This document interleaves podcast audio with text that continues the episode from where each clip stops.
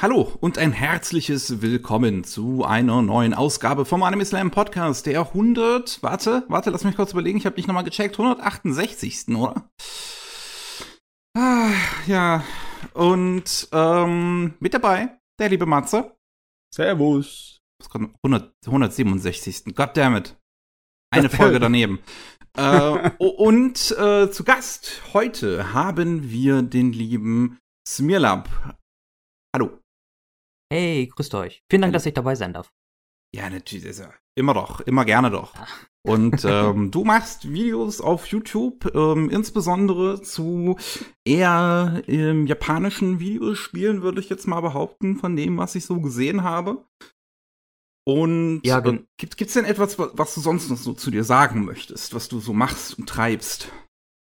Ähm, ja, also, ja, ich mache auf YouTube, bin ich unterwegs, ähm, mache so ein bisschen Video-Essay-Kram und, ähm, ja, wie du schon sagtest, vor, äh, oder hauptsächlich zu japanischen Kram, vielleicht auch gerne mal etwas nischiger, äh, in die nischigere Richtung und, ähm, Anime und Manga konsumiere ich natürlich auch immer mal ab und zu und also die Einflüsse daraus versuche ich dann mit in die Videos einzubauen, ja.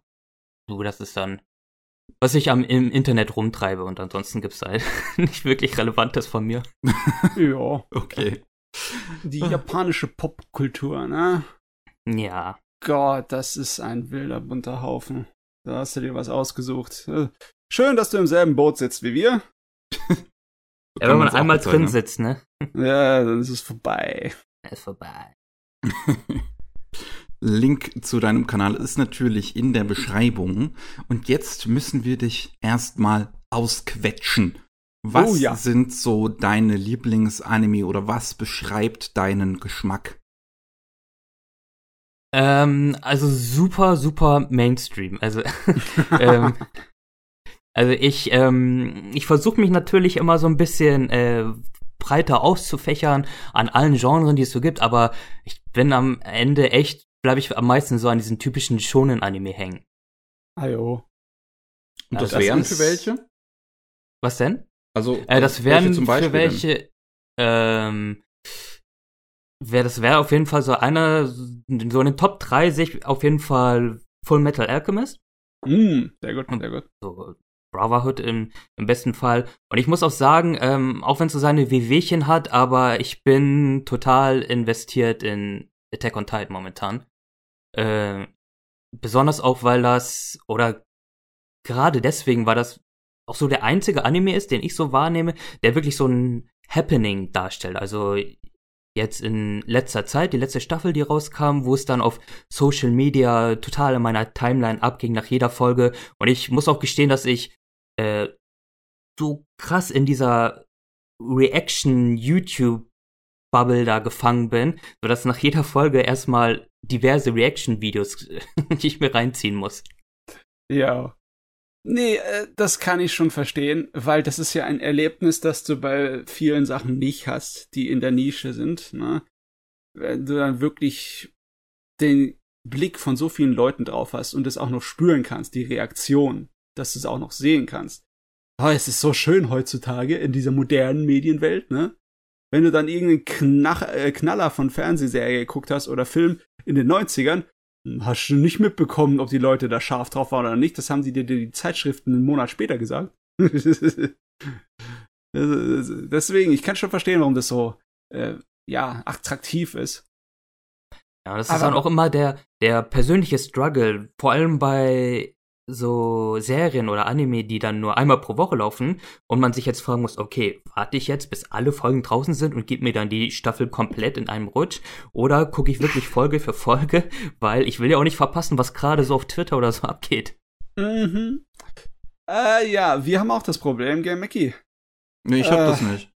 Mickey wartet eigentlich generell immer, bis sie fertig sind und ja. dann binscht sie. Äh, aber ich, ich, äh, ich hab das von meiner, äh, wie Zeit bei mir im Alltag läuft, ist nicht so toll geordnet. Deswegen, ich guck's lieber wöchentlich, weil ich habe mehrmals Zeit, so 20 Minuten irgendwo dazwischen zu schieben, als dann mal sich für drei, vier Episoden am Stück hinzusetzen. Das schaffe ich eher weniger. Okay, crazy, ja. ja. Bei mir hat Twitter überhaupt gar keinen Einfluss oder Sozialmedien. das ist mir sowas von scheißegal, ob die darüber durchdrehen oder nicht. Ich ignoriere das eigentlich generell meistens. Ich meine, ich krieg das, das durch meine, durch meine Bubble kriege ich das natürlich schon mit, was im Hype ist und was so für, für Themen und Gespräche und alles Mögliche so rund um die beliebten Anime sind. Nicht, nicht so viel, als wenn ich die jetzt bereits schauen würde, aber wie gesagt, ne, ich krieg schon einiges mit. Und ähm, da lasse ich mich auch nicht überhaupt nicht durch Spoiler stören. Manchmal, also in vielen Fällen hilft mir das ja überhaupt erst oder beziehungsweise gibt mir überhaupt erst das Interesse, dann nochmal in gewisse Titel reinzugucken, wenn ich da irgendwie was mitkriege, dass da irgendwas Besonderes dran ist. Hm. Die sozialen Medien ersetzen die Trailer-Vorschau für dich dann. Ne? Absolut. Ich meine, Anime-Trailer sind sowieso selten gut gemacht. ja, gibt schon ein paar Stinker dabei. Ja. Nee, nee. Da muss man natürlich aber auch noch fragen, wie bist du überhaupt dazu gekommen, zur japanischen Medienwelt? Ähm, ich, also der größte Einfluss wären wohl wahrscheinlich Videospiele oder nicht wahrscheinlich, sondern es sind Videospiele. Und ähm, damit habe ich dann angefangen. So in den, in den frühen 90ern. Ja. Und das ging dann Hand in Hand. Als ich in der Grundschule kam mit Anime, fing dann der die große äh, Action dann bei RTL 2 an. Mhm.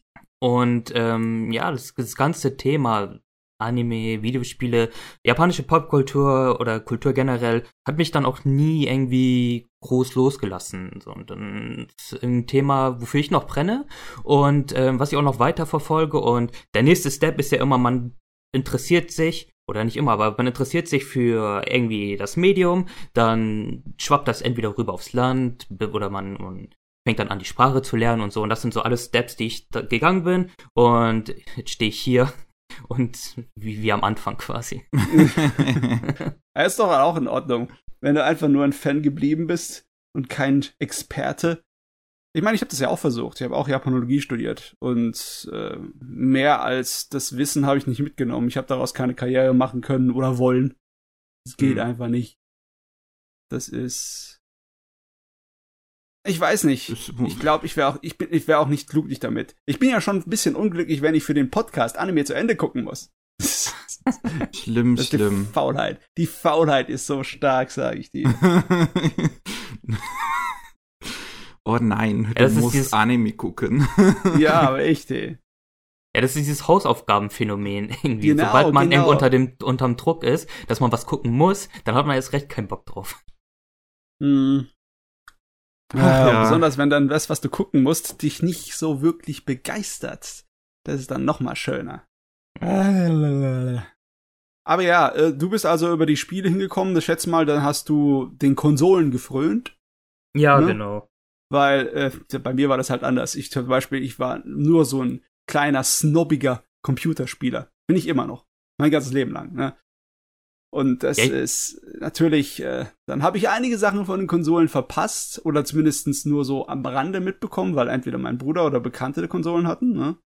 Aber äh, bei mir waren es dann halt nur Anime an sich für Erwachsene, die mich dann hingeschleppt haben zum, zum äh, Phantom. Mickey, bei dir war es irgendwie eine Mischung aus beiden, ne? Äh, Oder war es auch eher nur Anime? Also, ich bin halt dadurch so, so, also, ich sag mal, erste Begegnung hatte ich halt mit, durch meinen Vater dann mit, mit Captain Future.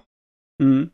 Ähm, und so wirklich dazu gekommen bin ich ja dann, äh, ja, also ich war vorher schon in Videospielen drin. Ich habe ähm, damals noch die Videos von Giga gerne geguckt, wo noch David Hein dabei war und die Leute von Hooked. Ähm, und ähm, da gab es irgendwie so eine Top 100 Serien und da waren auch mehrere Anime drin, wie zum Beispiel von Metal Alchemist. Und als ich dann und, und kurz darauf habe ich dann irgendwie Werbung gesehen halt von ähm, My Video, dass die ähm, Anime ähm, im Programm haben, unter anderem auch von Metal Alchemist, was ich da ja dann vorher in dem Video gesehen habe. Und dann dachte ich mir, okay, gucke ich da mal rein. Und dann war es um dich geschehen. so kann man es behaupten, ja. äh. Aber das waren, ich glaube, bei My Video waren das sogar noch von den, von den offiziellen Vertreibern, oder die Folgen hochgeladen. Also es ist jetzt nicht so wie bei YouTube damals, wenn man sich zum Beispiel irgendwie äh, Naruto-Folgen angucken wollte, die dann in 360p äh, Part 1 von nee, 4 mit spanischen ja. Untertiteln und so. Das, das war lizenziert alles auf mein Video. Ja, ja. genau. Ne? Mhm. Ach, schön. Ah, gut, eine Frage haben wir aber noch. Womit kannst du gar nichts anfangen? Ähm, ich, womit ich gar nichts anfangen kann. Und, ja, gut. Ähm, Genre, Titel, oh, egal. Ähm, also ich glaube, ich bin, ich bin ja ein sehr zart beseiteter Mensch und ähm, so gerade mit ähm, ja, vielen Gore-Geschichten, ich glaube, da ist so persönlich nichts für mich. Also ich habe zum Beispiel, um jetzt ein konkretes Beispiel zu nennen, ähm, ich hatte mir mal, jetzt ist auch schon wieder ein paar Jahrchen her, diese äh, relativ neue Devilman-Serie auf Netflix angesehen. Hm. Ja. So, und Devilman davor kannte ich schon. Und ähm, ich, also von, von einem stilistischen Punkt äh, mochte ich sie auch nur so vom Inhalt, ne, weil wie korrupt alles war und wie, ja, wie es da abging, so, das war irgendwie, ich weiß nicht, ich brauche dann irgendwas, was mich dann danach wieder upliftet. Und ich glaube, so krass gore-mäßiges Horror, ähm, welches so, so ein Horror-Genre geht oder ja, so super edgy Zeug, das ist persönlich nichts für mich. Okay, ja. Also sowas wie Elfenlied, nein, danke. Ähm, mochte ich sogar. Das Witzige oh, okay. bei Elfenlied war, ähm, das war auch Anfangszeiten von YouTube und ich bin da auf, da gibt's ja zig Top Ten Listen, ne? Und dann ähm, Top Ten der brutalsten Anime und so als besonders so, ja, Zwölfjährige oder so, klickst du da drauf, weil interessant, okay, was ist denn der brutalste Anime? Und dann war, glaube ich, auf Platz 1 Elfenlied. Dann habe ich das mal aus reiner Neugier gegoogelt und wie der Zufall so wollte, ähm, gab es den kompletten Anime auch auf YouTube. Und ähm, ich mochte den tatsächlich so. Ich, moch, ich mag auch das Ende wirklich sehr, was ja so offen ist und rein gar nichts mehr mit dem Manga zu tun hat. Also, aber Elfenlied ist so ein ja, Guilty Pleasure will ich noch nicht mal sagen. Es ist, hat irgendwie so einen Softspot getroffen, auch wenn ich jetzt diesen übertriebenen, äh, brutalen Ansatz nicht gebraucht hätte. Auch wenn es im Kontext mit diesen äh, super süßen Charakteren, so wie sie gezeichnet sind, eigentlich eine ganz spannende Erfahrung war. Okay, also Schock und Splatter sind äh, nicht unbedingt ein totales Ausschlusskriterium bei dir. Also es geht auch mit, aber besser wäre für dich ohne dann oder so. Ja, ne? Also wenn es okay. so ein paar Comedy-Elemente hat, dann sage ich nie Nein dazu. ah ja. Jetzt ist echt mal die Frage. Du hast ja vorhin gesagt, du äh, magst die populären Sachen oder beziehungsweise da bist du schnell immer wieder dabei. Mhm. Hm, heißt das, ähm, was ist denn heute eigentlich populär? Ich meine, der Mann ist aus der Zeit gefallen. Was ist heute populär? Ganz ehrlich, manchmal ist es schwer zu interpretieren. Ist jetzt Jojo eine pure Mainstream-Serie? Jojo's Bizarre Adventure? Weil immer, wenn da irgendwas Neues kommt, dreht Reddit und Twitter und alles dreht voll durch, ne? Ich meine, äh, ist auch erst, war das erst heute, heute Morgen? Ja, heute Morgen kam der Trailer für die sechste. Der Trailer? Der ist auch explodiert. Absolut, ja. Jojo ist halt wirklich auch so ein, so ein Fall, den Leute gucken, die halt nicht so in Anime ansonsten drin sind. Also das Dann ist, ist schon ja ein Mainstream-Titel. Mainstream, ne? Irgendwie kann ich das noch nicht so ganz vereinbaren mit meiner Perzeption von Anime, dass Jojo jetzt auf einmal Mainstream ist. Äh, heißt es dann, du generell, du verbringst deine Zeit nicht mit dem Randzeugs oder ähm, ist es einfach nur dann halt Zufall, wenn du halt dich mit irgendwas äh, so auseinandersetzt, was überhaupt nicht auf dem Schirm von den Leuten ist? Wie läuft das bei dir? Ich würde sagen eher Zufall. Also, dass ich Zufall, dem, mhm. den Mainstream-Kram mir ansehe, liegt weniger in erster Linie an meinen persönlichen Interessen, würde ich sagen, sondern vielmehr an das, was ich so an Input mitbekomme von anderen Leuten. Und ah, ja. Ähm, ja, wie du schon sagtest, wenn so Jojo durch die Decke geht oder äh, irgendwie My Hero Academia oder sonstiges so, dann bin ich da eher zu geneigt, mal zu gucken, okay, warum redet denn da jemand darüber? Und ich brauche eigentlich vielleicht noch so einfach diesen Connoisseur an meiner Seite, der mir jetzt so diesen richtig nischigen Ultra äh, Shit äh, empfehlen würde. Und dann würde ich da sicher mal gerne reingucken, ja. Ah, okay, ja. Also das ist einfach so, wie dein Filter gebaut ist, wo du einfach die, nach einem, die, deine Anime-Suchfunktion ist halt so eingestellt, ne? Dass dich Ja, daran genau. so orientierst, was so gerade heiß ist. Das ist Ja. aber auch gut. Ist wahrscheinlich sogar gesünder, weil es so viele Anime draußen, ne? Du musst irgendwie filtern und einschränken. Gott verdammt. Ja. Äh. Ja, apropos So, Anime, reden wir mal drüber. Uh, yep. Ah, und ich habe so viel in letzter Zeit gesehen. Ähm, Ja, das ist schön. Ich habe nicht so viel geguckt. also, ich war zwar eine Woche im, im Urlaub und habe da nichts gesehen, aber die Woche vorher war ich so fleißig. oh. Und ähm, ich habe natürlich angefangen, damit ähm, immer noch ein bisschen die letzte Saison nachzuholen. Ich bin immer noch dabei, weil da einfach so viel ist, was mich interessiert. Und als erstes habe ich mir Mars Red angeschaut. Okay. Mm, Ja, ein Da bin ich jetzt außen vor. Interess ist ein interessanter Titel. Ähm, also es basiert auf einem Theaterstück und der Autor des Theaterstücks ist auch im Anime beteiligt, interessanterweise als Sound Director, aber ich schätze mal, er hat schon auch irgendwie Einflüsse auf die Geschichte gehabt. Ähm, und dass es auf einem Theaterstück basiert, merkt man auch. Ein Theater hat an sich einen großen Einfluss auf die äh, Machart des Anime ähm, wenn dann unter anderem Figuren, also es gibt äh, zum Beispiel Szenen, die äh, dargestellt sind wie ein Bühnenspiel, wo dann ähm, die Figur, die gerade redet, gehighlightet wird vom Licht, so als würde sie halt auf einer Bühne stehen, ähm, was ich sehr interessant finde.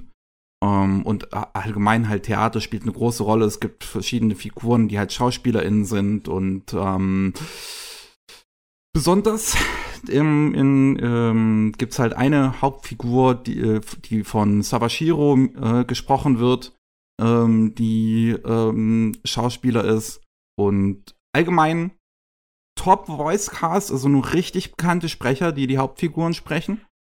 Ähm, und es geht um Tokio 1923 und äh, die Stadt wird von Vampiren befallen.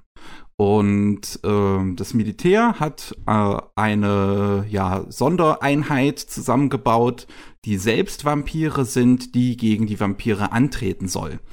Angeführt werden sie von ähm, Maeda. Der ist der einzige in dieser Truppe, der selbst kein Vampir ist. Und ähm, ja, jetzt gemeinsam mit den anderen ähm, sich um die Vampire kümmern soll. Und das fängt eigentlich mit einer ziemlich starken ersten Episode an, wo Maeda in Tokio ankommt und ähm, der erste Vampirfall, mit dem er sich darum beschäftigt, ist eine Schauspielerin, die von einem Vampir gebissen wurde und ähm, jetzt völlig den Verstand verloren hat. Weil das ist auch so eine Sache, wie der Vampirismus in der Serie funktioniert. Wenn eine Person von einem Vampir gebissen wird, ist die Chance eigentlich relativ gering, dass man selbst zu einem Vampir wird. Sondern die Chance ist viel größer, dass man entweder den Verstand verliert oder dass man auch einfach stirbt. Und ähm, ja, diese Frau kann eigentlich nichts anderes, als ihre Theaterstücke noch irgendwie zu rezitieren und ne nennt unseren Protagonisten dann immer Yakanan. Ich weiß gar nicht, aus welchem Theaterstück das kommt. Ähm, und ähm, der, der Protagonist wird aber dann öfters von ihr doch irgendwie direkt angesprochen. Also dieser General, der da in Tokio ankommt. Und das über Telepathie. Und er ist sich dann nie ganz sicher, ob sie jetzt wirklich mit ihm spricht oder ob er sich das nur einbildet. Und das Ganze endet wirklich dramatisch mit ihrem Fluchtversuch und wie sie dann in der Sonne verbrennt. Und danach geht der Anime in eine irgendwie fällt irgendwie alles auseinander, wenn die ganzen anderen Figuren vorgestellt werden und die Story gefühlt keinen Tangentenstrang irgendwie einnimmt. Es ist dann immer Ist es dann nur noch ja, episodenhaft oder wie? Nicht mal, sondern es, Nicht mal, okay. es, es, es, es, es geht dann um, um halt verschiedene Vampirfälle zuerst, die irgendwie in der Stadt auftreten. Dann merkt man so langsam, dass da was dahinter zu stecken scheint. Ähm, und ähm, da anscheinend irgendwie Böses am Werke ist. Und dann kommt halt das große Erdbeben 1923 in Tokio. Das wollte ich gerade schon fragen. Das, das Jahr ist ja nicht einfach so, so genau. Spaß gewählt. Ja, ne? das äh, kommt dann in der Hälfte der Serie und ähm, verändert dann, wie die ganze Serie im Prinzip halt weiterläuft. Das ähm, ist auch eine Sache, mit denen die Bösewichter dann nicht gerechnet haben, dass halt dieses Erdbeben in Kraft treten wird. Und ähm, diese Szene, wie das Erdbeben dann aber kommt, ist so fucking lächerlich. Es ist halt die siebte Episode oder die sechste ist es, ich weiß es nicht mehr, wo dann halt am Ende dieses Erdbeben passiert. Du siehst ein paar Steine im Hintergrund, wo die Figuren irgendwie in einem Keller gerade sind, dann runterkrachen. Nächste Episode fängt an, plötzlich ist alles draußen kaputt. so als ob ah, okay. sie dieses Erdbeben einfach nicht inszenieren wollten. Also die große Katastrophe passiert im Off. Ja. naja, naja.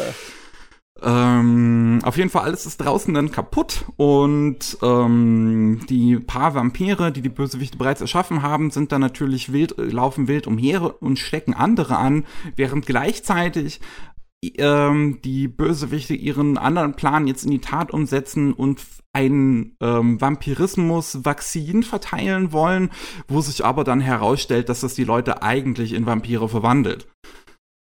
Und dadurch wird's halt nur noch wilder in Tokio. Und dann kommt noch irgendeine super Truppenarmee, die aussieht wie die, wie, wie die Hauptfigur in Jinro, ähm, die dann auch irgendwie eine neue Sondereinheit sind, die gegen Vampire kämpfen sollen, aber dann halt plötzlich natürlich gegen die ganzen Leute, weil sie alle das Vakzin haben wollten, äh, äh, halt die normalen Bürger angreift. Äh, ja, okay. äh, Postapokalypse, Zerfall von öffentlicher Ordnung und irgendwie äh, mir gefällt gar nicht, wie viel sie da reingeschmissen hat, was man interpretieren könnte. Ich meine, die Geschichte von dem Tokio-Erdbeben in Wirklichkeit hat ja auch eine ganze Menge unschöne Seiten an sich. Ne? Ähm, besonders halt Fremdenhass. Ne? Hm. Logischerweise, wenn so etwas passiert, so ein großes Erdbeben, sind auch die Japaner nicht gewöhnt und äh, bei dem ganzen Chaos dann übernimmt halt sehr leicht die Furcht. So richtige Herdenfurcht passiert dann. Und dann sucht man nach einem Sch äh, Sündenbock und dann hat man natürlich äh, gleich die Ausländer genommen und hat auf die Koreaner, die in äh, Tokio gelebt haben, hat man dann Jagd gemacht weil das die Koreaner schuld waren an dem Erdbeben. Das ist natürlich vollkommener Unsinn, aber klar, da kannst du sehen, dass da alles komplett zerstört wird. Äh, der, der normale Vernunft und alles draufgegangen in Wirklichkeit. Hm. Und irgendwie hier, die versuchen das irgendwie nachzustellen mit allen möglichen ähm, Kunstgriffen.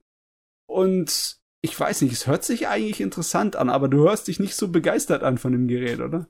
Ja, leider nicht, ne? Also, ähm, ich war schon ziemlich interessiert dran, weil das ist immer ganz interessant. So, ich, ich nutze MyAnimeList ja schon sehr lange und es gibt dann immer so gewisse äh, Muster, die man irgendwann bemerkt. Und ähm, Mars Red ist ein Titel, der mit 6,66, ha, Höllenzahl, ähm, äh, so, so in einem unteren Durchschnitt bewertet ist für die Seite. Und ähm, normalerweise, also bei, bei, bei vielen Titeln, wenn dann auch die top bewerteten Reviews, die dann unten drunter stehen, nur so durchwachsen sind, dann heißt es halt, hm, der ist halt vielleicht einfach nicht so interessant. Aber das ist halt ein Titel anscheinend, der sehr gewisse Geschmäcker zu treffen scheint. Weil es viele oh. Reviews, äh, weil die top bewertetsten Reviews unten drunter halt dem alle Höchstwertungen geben. Und halt sagen, der ist richtig, richtig gut. Und halt mhm. einfach ähm, äh, underappreciated. Und ähm, dann dachte ich mir halt, hm, okay, dann könnte er doch vielleicht interessant sein. Also ähnliche Fälle zum Beispiel, sowas wie Concrete Revolution ist auch auf meinem Animalist nicht unbedingt gut bewertet, aber dann die ganzen yeah. Top-Reviews schreiben dann halt unten drunter, ey, der ist ziemlich gut. Weil das halt ja, einfach das ein Titel ist, der den Mainstream auf den ersten Blick abschreckt. Ja, das spaltet bestimmt dann die Meinung, genauso wie das, wie das Rote Meer gespalten wurde. ja, und ähm, dann habe ich ihn mir halt angeschaut und das Ding ist einfach, dass der, der, der, der versucht zu viel in seinen 13 Episoden. Ähm, durch diese ganzen Handlungsstränge, oftmals fühlt es sich so an, als würde die Handlung nicht mal irgendwie stringent verlaufen. Es gibt irgendwie so Ende Episode 2, wir brechen jetzt zu diesem einen Vampiren auf, die, wo wir herausgefunden haben, wo wir sind, Anfang Episode 3 plötzlich was ganz anderes. Und das von Episode 2 Ende wird nie wieder erwähnt. ähm, und okay. Scheiße. und ich frage mich dann halt natürlich so, was ist passiert? Was soll das jetzt bedeuten? Was soll das überhaupt andeuten? Also haben die das jetzt im Off gemacht? Haben die jetzt einfach oder oder oder haben die das jetzt vergessen oder und oder was ich auch zuerst vielleicht dachte, dass die Story vielleicht einfach nicht linear verlaufen würde, aber das tut sie. Also die Ereignisse verlaufen alle in einer äh, stringenten Zeitlinie. Äh, aber so wirkt der Anime halt einfach nicht. Der wird oh, so je. durcheinander geworfen in seinem Drehbuch und die ganzen äh, zusätzlich sind halt die ganzen Figuren einfach nicht wirklich interessant. Die sind alle super einseitig, bedienen alle halt ein Stereotypen. Und das war's dann so ziemlich. Dass man das in einem. Theaterstück natürlich dann schön overacten kann, ähm, kann ich mir durchaus vorstellen. Ich frage mich halt echt, ob das Theaterstück vielleicht auch andere, äh, ähm, ja, storymäßige Entscheidungen trifft. Ähm, weil hier, das ist, ich, ich, ich weiß nicht, das ist einfach so, ich war einfach nur gelangweilt. Äh, das ist natürlich schrecklich. Äh, ich meine, die eigentlichen Zutaten, die könnten ja einige Leute anlocken. Allein wenn du sagst Vampire und schöne alte Militäruniformen, dann kommt, da kannst du schon Leute anlocken, ne? logischerweise. Interessanterweise ist es auch einer der ersten TV-Anime, die komplett in 21 zu 9 produziert sind. Okay. Ja. Ähm, also mir fällt jetzt zumindest kein anderer ein, der das vorher gemacht hat. Es gibt ja ein paar Titel, die das vorher stark genutzt haben, sowas wie Erased, wo die ganze Vergangenheit immer in 21 zu 9 gespielt hat und die Gegenwart in 16 zu 9. Ähm, oder Astra Lost in Space, wo ich ehrlich gesagt nicht ganz weiß, was die künstlerische Entscheidung dahinter war, wann eine Szene in 16 zu 9 und wann in 21 zu 9 spielt. Ähm, und der hier ist halt komplett in 21 zu 9. Aber warum sie das letzten Endes gemacht haben, kann ich dir auch nicht sagen. Vielleicht unseren Gast fragen. Die einzelnen Zutaten an sich, wäre die was für dich? Oder hörst du dann schon Vampire, Militär und Historiendrama und denkst dir, nee. Ähm, nee, absolut nicht. Eigentlich im Grunde würde ich sagen, ähm, von der Thematik klingt der Anime sehr spannend. Vor allem, ich finde es interessant, wirklich, wenn du ähm, so wirklich historische Ereignisse, die halt wirklich in Wirklichkeit passiert sind, wie das Erdbeben, wenn du die zusammenmischt mit irgendeinem Fantasy oder Okkultismus. Ja, und oh, dann bist du ja bei Japan genau richtig. Das ist nämlich ein Volkssport. ja, deswegen, deswegen bin ich überhaupt hier. Und ähm, ja, ähm, wie gesagt, die einzelnen Elemente, die klingen sehr spannend, aber jetzt auch mitgehört habe, der Anime scheint wirklich alles andere als stringent zu sein. Also wenn du sagst, der ähm, baut in oder macht ein Fass in der ersten Episode auf und in der nächsten kommt, kommt ein komplett anderes und das, was davor passiert ist, wird gar nicht mehr beachtet. Hm. Ja, das ist wirklich das größte Problem an dem Ding. Ähm, ich meine, manchmal gibt es schon so Aspekte, wo man dann halt merkt, dass da auch eine, eine, gewisse Planung so dahinter ist. So diese Schauspielerin, die in der ersten Episode zur Vampirin wurde und dann halt stirbt, merkt man im Laufe der Zeit, dass die eigentlich eine immer größere Rolle spielt, so, obwohl sie schon längst tot ist, weil die ganzen anderen Figuren eigentlich auch noch was mit der zu tun hatten. Und das fand ich eine interessante Idee.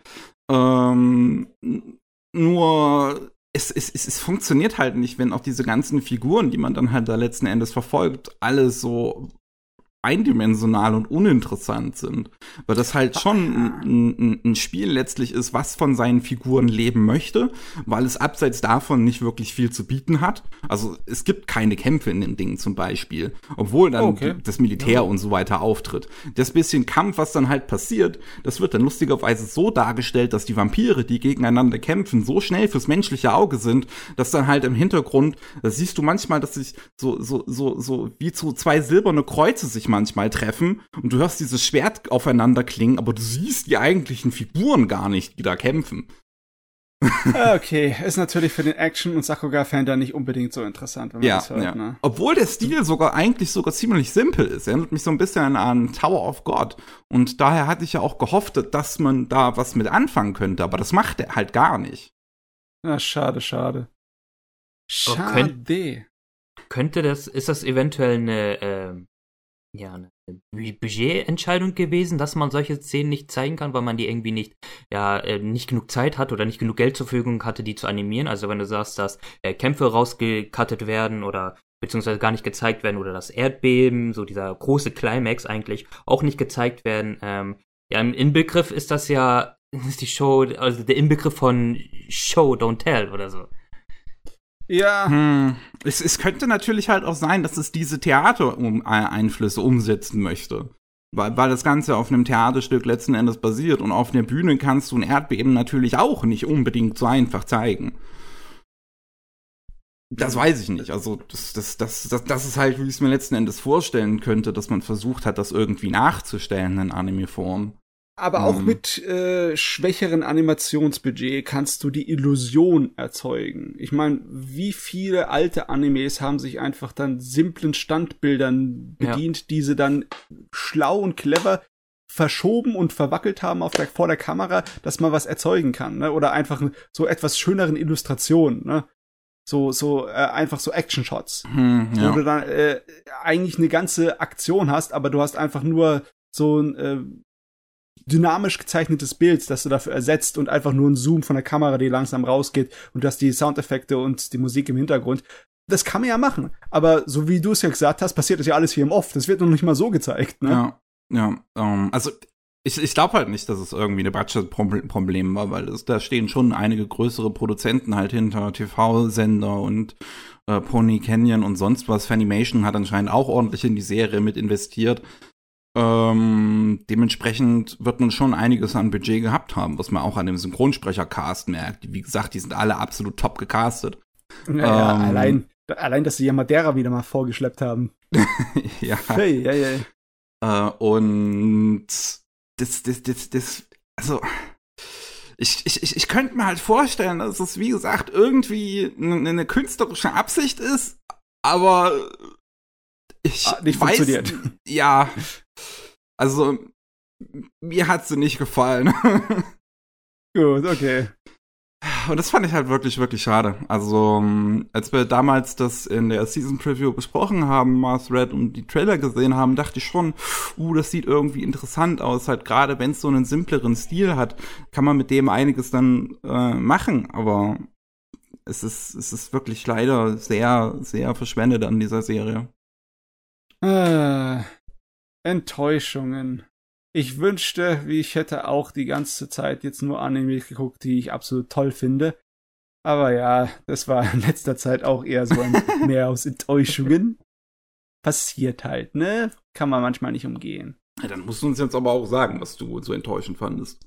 Äh, ich habe mit meiner Nemesis gekämpft. Also ich nenne es jetzt meine Nemesis, weil Gottverdammt, das ist ein bisschen ein Hass ich bin ja eigentlich ein ziemlich großer Makros-Fan. Ne? Das ganze oh. Franchise hat's mir sehr angetan. Aber als erste Mal, wo ich Makros Delta angefangen habe zu gucken, war ich nicht besonders begeistert. Ich habe jetzt ja Augen zu und durch die ganze Serie durchgeguckt. Da musste ich mich aber auch ziemlich lange quälen. Hm, okay. Gott, Gott, das hat Probleme von vorne bis hinten und ich kann mich nicht so wirklich entscheiden, ob ich subjektiv riesengroße Probleme mit dem Gerät hat, also einfach nur, weil es mir nicht persönlich gefällt, oder objektiv. Also, also ich, ich, kann, kann halt direkt dazu sagen, dass in meiner Bubble Macros Delta wahrscheinlich sogar der beliebteste ist. Hm. also, ich glaube, ich sollte dann das Gute vorweg mal nehmen, weil äh, technisch ist da nichts zu meckern an Macros Plus. Ne? Ich bin zwar kein großer Fan von 3D-Figuren für Mecha, sind das bei Makros. Ich liebe es, wenn die Flieger handgezeichnet sind, aber das kannst du heutzutage nicht mehr erwarten. Das wird wahrscheinlich nicht mehr passieren. Nicht für eine Fernsehserie auf jeden Fall nicht. Nein. Aber äh, es gibt nichts zu meckern. Satellite, Studio Satellite hat da nichts falsch gemacht. Also es sieht von Anfang bis Ende sehr gut aus. Wo wohl die 2D-Animationen und Zeichnungen wie die 3D-Figuren und die 3D-Mechas und Flugzeuge. Ich bin sogar teilweise sehr begeistert gewesen, wie sehr sie versucht haben, ähm, so ein bisschen Realismus einfließen zu lassen. Weil besonders wenn die mit ihren Flugzeugen in der Atmosphäre rumfliegen, versuchen sie mal halbwegs sich äh, an die Physik zu halten von oh. Flugkampf. Weil ich meine, Makros macht das ja nicht besonders oft, ne? Bei Makros da machen die Manöver, wo normalerweise jeder Mensch sofort eine rote Paste an der Wand wäre. Es ist denen scheißegal, aber äh, okay, warte mal, stopp mal. Gehen wir mal auf Anfang. Ähm, also Technik ist super. Technik ist fantastisch. Story habe ich mehr als nur eine Baustelle damit. die eigentliche Prämisse ist ja ähnlich, was wie in Macross 7 jetzt Lieder eine absolute übermäßige Waffe sind.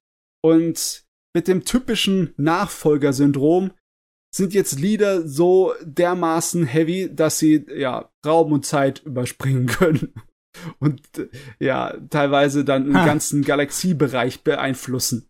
Also es ist Wahnsinn. Ich weiß nicht. Äh, ich muss mal gleich mit unseren Gast fragen. Hast du irgendeine Ahnung von der Makros-Serie, was da so der Standardthema ist? Nein, gar nicht. Also es geht um Max wahrscheinlich, ne? Ja. Und um, ähm, Und um jetzt Aliens, so- die mit, jetzt- mit, mit Gesang bekämpft werden. okay, dann nehme Ja. ich gleich wieder zurück, weil ich wollte so die super Noob-Frage äh, fragen. Ähm, ob es denn Parallelen zu, zu Gundam zum Beispiel gibt, was, ähm, ne, Das also, ist natürlich interessant. Die original Makros-Serie, die war Anfang der 80er. Die war eine der technischen Durchbrüche der Zeit. Äh, Und das kam, weil die Leute, das Team, das daran gearbeitet hat, vorher schon angefangen hat, technische Durchbrüche zu machen in Gundam und in Ideon.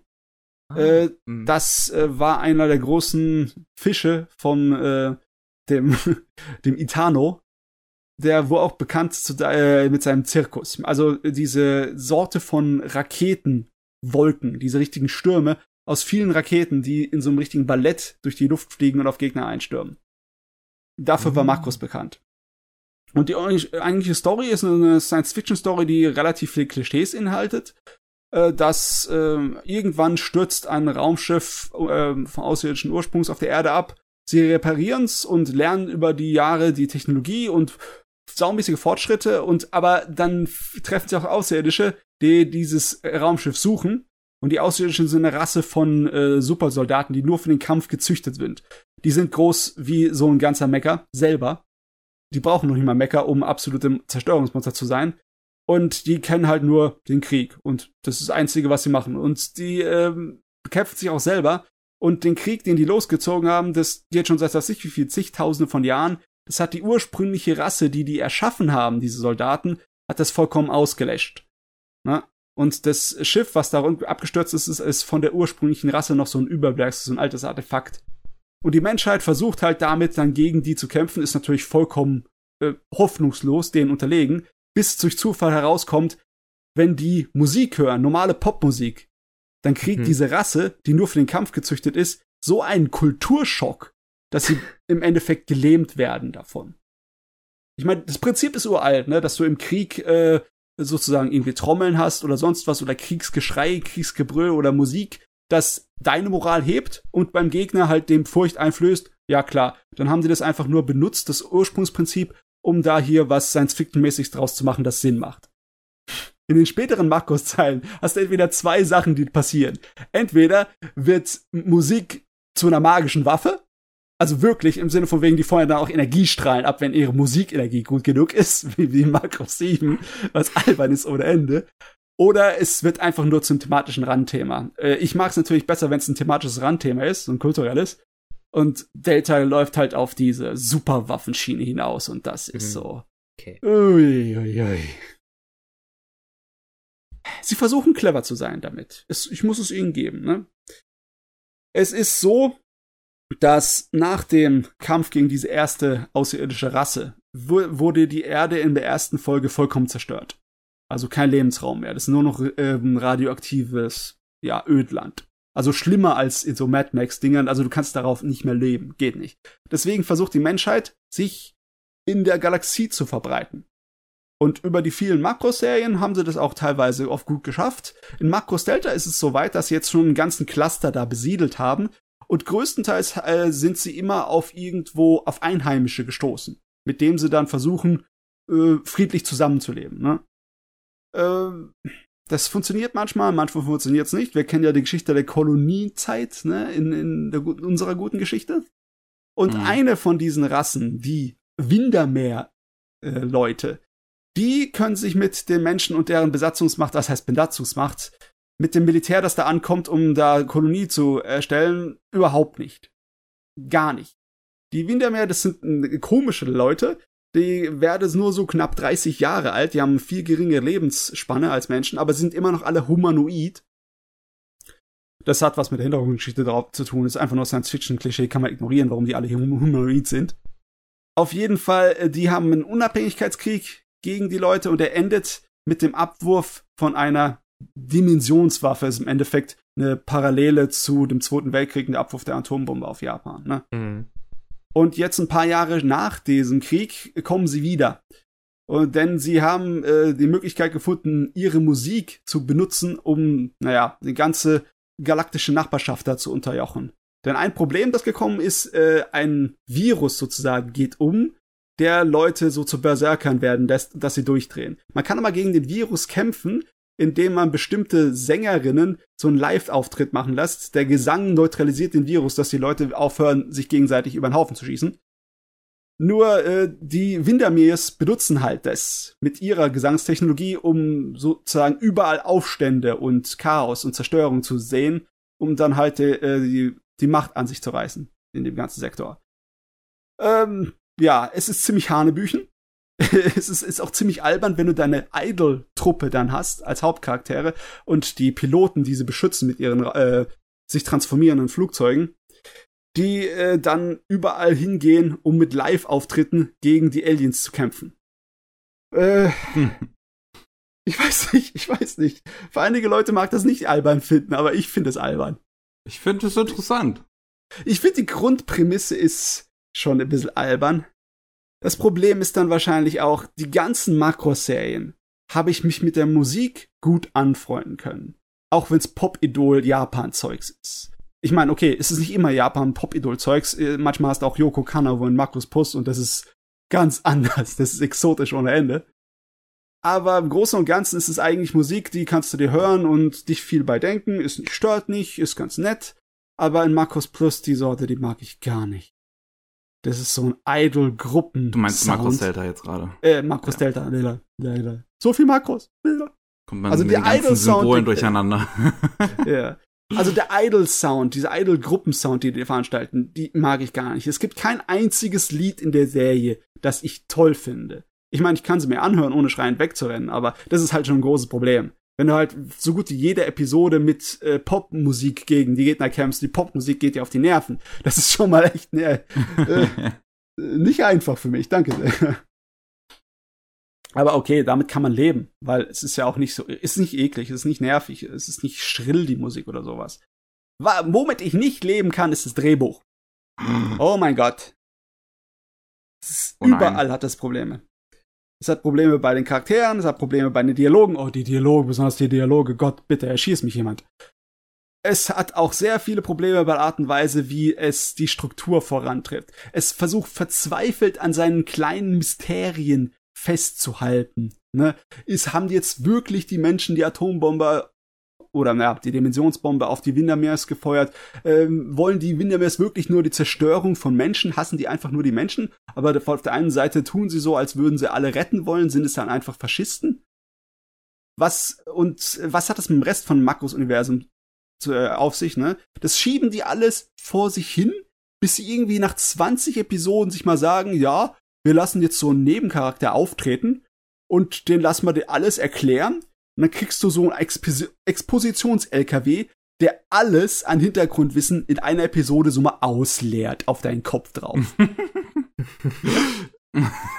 Also, okay. Also, wo, wo wir es schon vorhin hatten bei Show Don't Tell, ja, mm. das, interessiert die gar nicht. Die ganze Zeit versuchen sie nur so, ja, wartet auf die nächste Episode, weil ihr habt, ihr wisst noch nicht alles genau, was da los ist. Es ist alles noch spannend. Wir haben noch Mysterien von euch übrig und einfach so auskotz ja, jetzt haben wir das alles geregelt, jetzt können wir zum Finale kommen.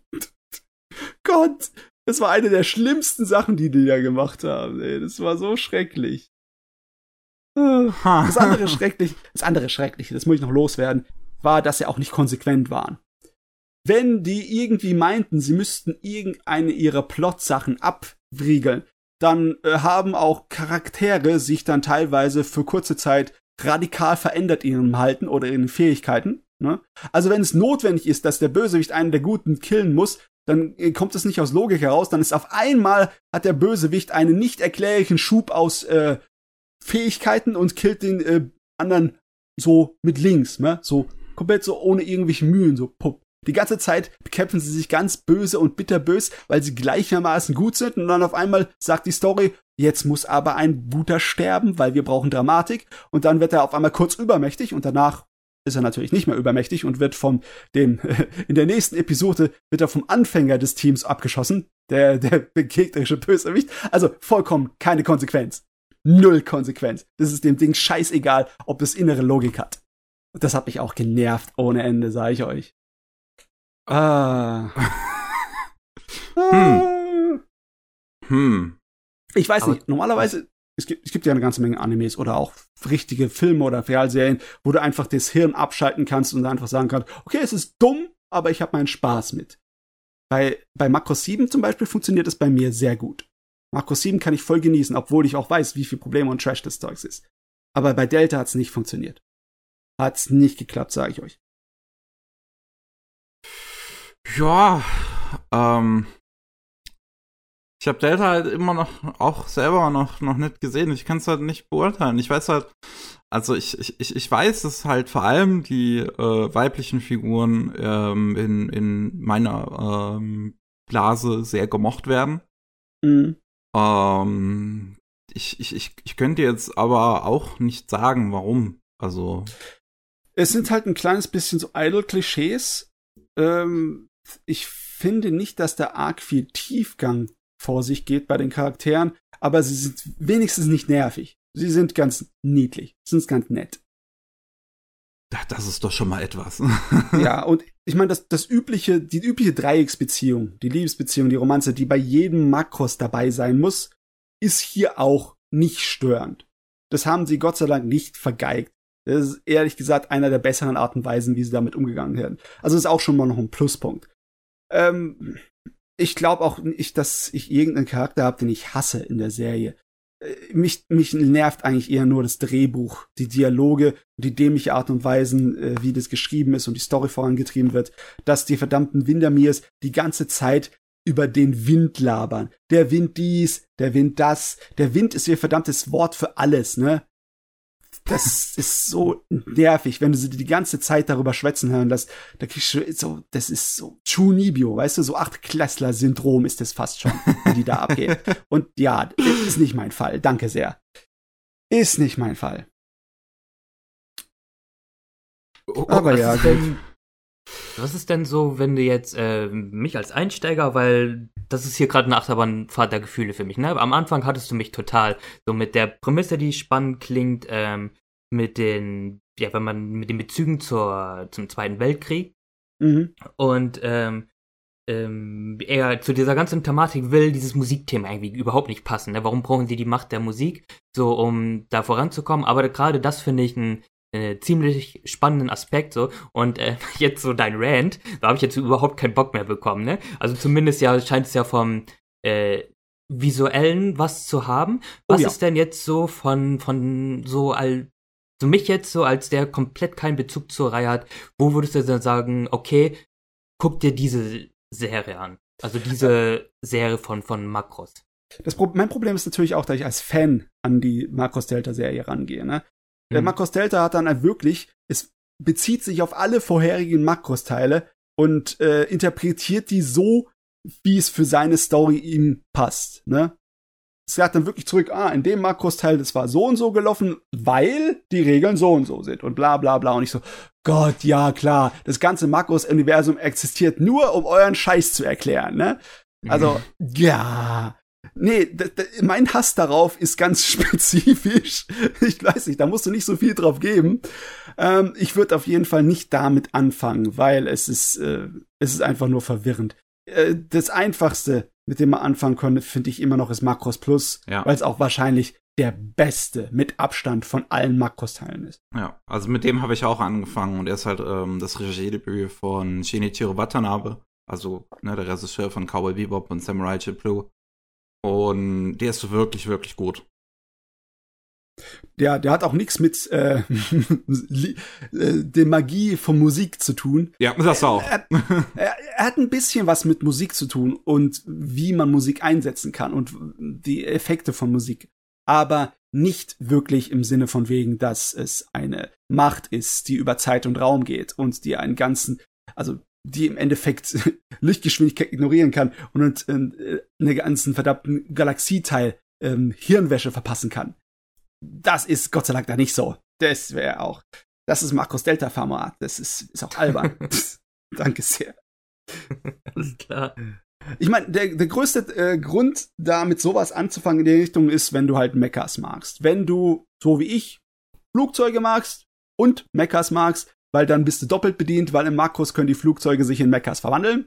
Das sind Transformer. das war voll geil am Anfang der 80er Jahre und seitdem ist es dabei geblieben.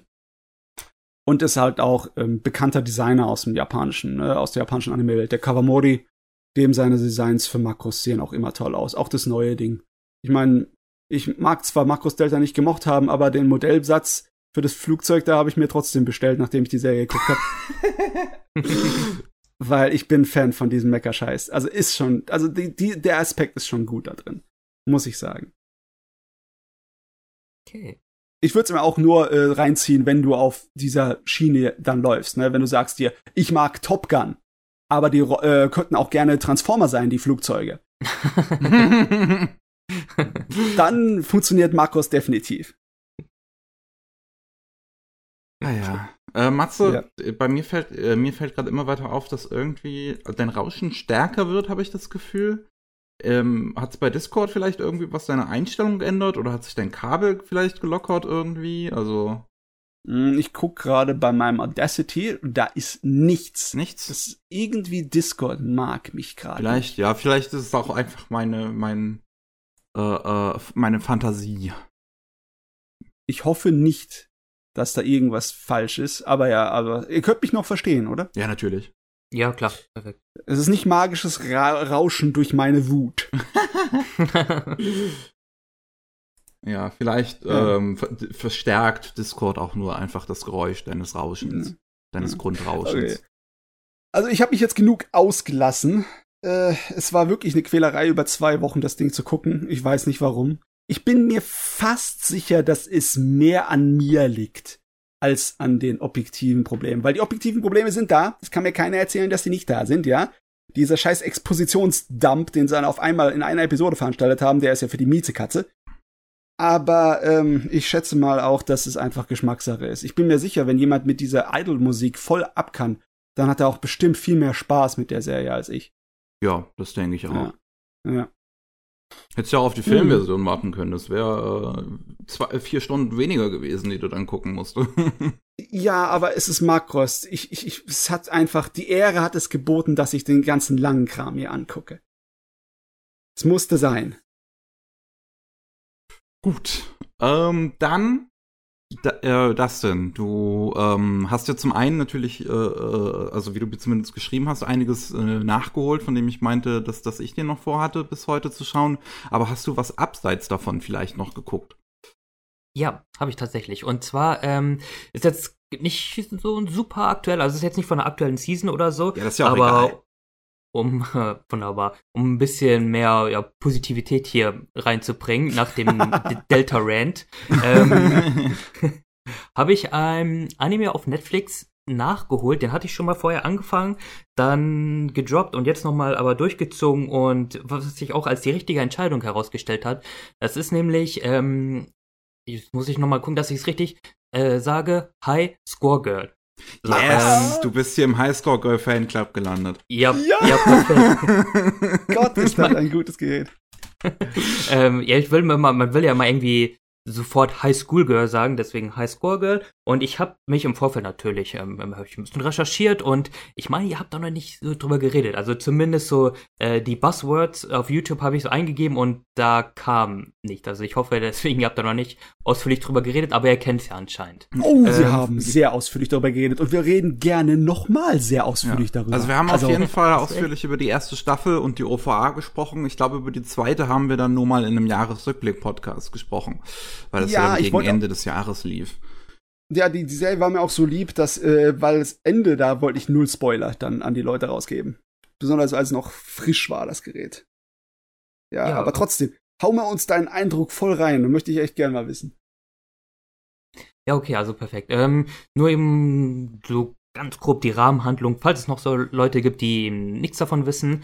Ähm, ja, es geht, oder beziehungsweise High Score Girl ist äh, eine, eine Romantic Comedy ähm, und auch gleichzeitig eine Coming-of-Age-Story. Wir begleiten äh, den Mitprotagonisten Haru, der ähm, anfängt als japanischer Grundschüler und die Geschichte streckt sich dann bis zur Mittelstufe und zur japanischen Highschool, so wie dieses äh, System da ist. Und äh, mhm. das Ganze spielt in Japan der 90er Jahre und Haru selber ist totaler, totaler Game Freak. Also der lebt das Thema Videospiele und besonders die äh, Arcade-Spiele der, oder beziehungsweise die Arcade-Automaten des damaligen Japans. Und ähm, was auch schon so das erste Highlight für mich war, da der Mangaka ja ähm, so viel Arbeit gemacht hat, die ganzen Lizenzen einzuholen. Also mhm. ähm, ganz prominent ist er ja Street Fighter, was ja auch äh, genannt wird und er hat sich dann eben die Lizenzen eingeholt von SNK, Sega, Capcom und wie sie alle heißen, damit eben auch die Originalspiele äh, im Anime und äh, Manga genannt werden dürfen. So, und er ist halt eben der krasse Street Fighter Addict und knallt die da alle weg in der äh, Arcade-Halle, bis dann auf einmal ein, ja, ein Mädchen mit in die Stadt kommt oder in die Stadt zieht, die äh, ihn total zerstört äh, am, ja, am, am Daddelautomaten. Und er kommt damit erst gar nicht drauf klar. Und ähm, die, dieses Mädchen, Akira, ist dann auch zufällig dann noch in derselben Klasse wie er. Und ja, das, der, oder der Anime ähm, bezieht äh, oder nimmt dann das Thema Videospiele als Grund dafür, die Beziehung zwischen den beiden äh, nach und nach über die Jahre verteilt ähm, mehr, mehr zu zeigen. So. Und dann ab in der zweiten Staffel kommt dann auch noch ein weiteres Mädchen dazu und dann hast du so diese klassische Dreiecksbeziehung. Mhm. Ähm, und ähm, ich hatte, als ich den mal angefangen hatte, hatte ich ein paar ja, Probleme, ähm, was in erster Linie an den Look liegt. Also jetzt nicht das Charakterdesign, das persönlich liebe ich, so wie es ist. Also mit die Charaktere haben ja sehr äh, eckige Kanten. Ne? Also das ähm, Gesicht ja, ja. von Akira ist äh, quasi ein, einfach nur ein Quadrat. Und ja. ähm, also auch die Gesichter sind sehr flach. Ähm, wer zum Beispiel, ähm, jetzt muss ich mal eben ausschweifen, super nischig, aber ähm, es gibt auf der PlayStation 2 gab es ein Rhythm Game, äh, das nennt sich Guitaroo Man. So, und ähm, wer damit was anfangen kann, das sind, ich weiß nicht, ob es derselbe Charakterdesign ist, ob das dasselbe Charakterdesign ist, aber die ähneln sich halt schon ziemlich sehr. Und ähm, auf jeden Fall, das Charakterdesign an sich war nicht so das Problem, es war eher der Look, da der Anime komplett in CGI ist. Und ähm, auch teilweise dieses nicht so geile typische Netflix-CGI. Also du hast auch sehr ähm, langsame Animationen. Es wirkt hm. teilweise auch abgehackt. Ähm, und das andere Ding ist, ähm, wovon man Fan sein muss, ähm, ist der Humor. Klar, Humor ist so super subjektiv. Ähm, ich hatte immer so, es gibt Szenen, die sind Comedy Gold. Und ähm, paar Sachen, die fand ich dann ab und zu nervig, weil die Charaktere sind ähm, auch sehr vokal und vor allem Comedy-Sequenzen werden auch sehr lautstark ähm, ja, rübergebracht, wo die Charaktere viel schreien. Ich habe den Anime zu Anfang auf Deutsch gesehen, fand die deutsche Synchro jetzt aber nicht so krass. Deswegen habe ich auf ähm, Japanisch gestellt und dort wie gesagt, schreien die halt sehr viel. Und da muss man ja. einfach in der Stimmung für sein. Weil ich hatte zum Beispiel einen Tag, da habe ich äh, ein bisschen Zeit gehabt und dachte mir, ach, guckst du dir jetzt mal so zwei, drei Folgen Highscore Girl an und mach dann an und die fangen dann sofort an zu schreien und dann ich gleich wieder aus. So. Also, nee, ich bin ja. heute, bin heute nicht so in der Mut dafür. Aber, und dann beende ich meinen Monolog auch gleich, der ähm, Anime, also speziell der Anime hat mir im so viel gegeben dafür. Also du hast einerseits ähm, die Charaktere, die super herzlich sind. Also ich habe die alle in meinem Herz geschlossen. Äh, von den Charakteren her lebt auch wirklich die ganze Geschichte. Und weil du hast auch, ähm, ja, es interessiert dich einfach, wie jetzt diese Beziehung zwischen besonders Haru und Akira vorangeht. Ähm, weil Haru ist ein kleiner Vorstadtjunge, ganz normal, der nur Videospiele im Kopf hat. Und Akira ist ein Mädchen, welches genauso sehr Spiele, Videospiele mag, allerdings aus gutem Haus kommt und ähm, ja, ihr, bei ihr ist es verboten, dass sie irgendwelche Konsolen oder sonstiges im Haus hat. Also eigentlich ist, soll ihr Tag so ablaufen, dass sie von der Schule kommt und dann erstmal 20 Stunden äh, Piano und äh, Violinunterricht nehmen muss. Und es ist quasi so eine Nerd-Version von Romeo und Julia, wenn man so will. Ein bisschen, ja. Ja, ein bisschen. Und ähm, dazu, was mir persönlich auch sehr gefallen hat, ist, dass ähm, der Anime halt diese Videospielkultur, besonders die Arcade-Kultur der 90er Jahre, äh, super zelebriert. Es ist im Grunde ein einziger Liebesbrief daran und es gab eigentlich keine Sekunde, wo das Thema Videospiel und seine Kultur irgendwie ins Lächerliche gezogen wurde oder von oben herab gesehen wurde, ähm, sondern es immer mit ja, eine gewisse Art Respekt behandelt wurde und du auch einfach weißt, okay, der Mangaka, der muss selber in seiner Kindheit zig Stunden in den Arcades rumgegammelt haben und Ja, an den ganzen Daddelautomaten gezockt haben, ja. Auf jeden Fall hat er das. Ich muss so ziemlich mit allem zustimmen, was du da sagst. Ne? Es ist logisch, dass die Serie ähm, ähm, den Slapstick verfolgt, der heutzutage ein bisschen altbacken ist. Ich meine, das, äh, der, der Junge kriegt immer vom Mädel aufs Maul. Das, Ja. das war ein Ding, das zwar mal in Halbzeiten noch so gang und gäbe war, aber heute ist diese Sorte von Slapstick-Humor äh, nicht mehr so ausgeprägt. Aber äh, das, äh, mich hat es überhaupt nicht gestört, weil ich sowieso ein Fan davon bin. Ich hatte zuerst gar nicht den gucken wollen, weil auch wegen dem CGI, wie du gesagt hast. Ich bin kein großer Fan von 3D-Grafik in Anime. Und das Ding hat definitiv nicht irgendwie groß, äh, ja, überraschende oder irgendwie begeisternde Effekte damit benutzt. Ganzes Gegenteil, es ist ja sehr minimalistisch und sehr einfach. Aber ich muss sagen, ich habe mich weniger daran gestört, sobald ich mich daran gewohnt habe. Und was es für mich rausgerissen hat, war halt die Art und Weise, wie sie sich äh, die Darstellung von Computerspielen, wie sie sich da so viel Mühe gegeben haben. Das ist ja wie Tag und Nacht, ne? Wie unglaublich genau die versucht haben, das dann nur nachzustellen, wie das aussieht auf einem alten Röhrenmonitor und wie sie das so korrekt nachgespielt haben, alles was da passiert, mit wahrscheinlich echter Hardware. Oder die haben es mit echter Hardware gemacht, oder erinnere ich mich da falsch? Das kann ich dir jetzt nicht sagen, das weiß ich nicht. Aber es, es sieht halt verdammt halt so mal so aus, ne? Das auf jeden Fall, ja.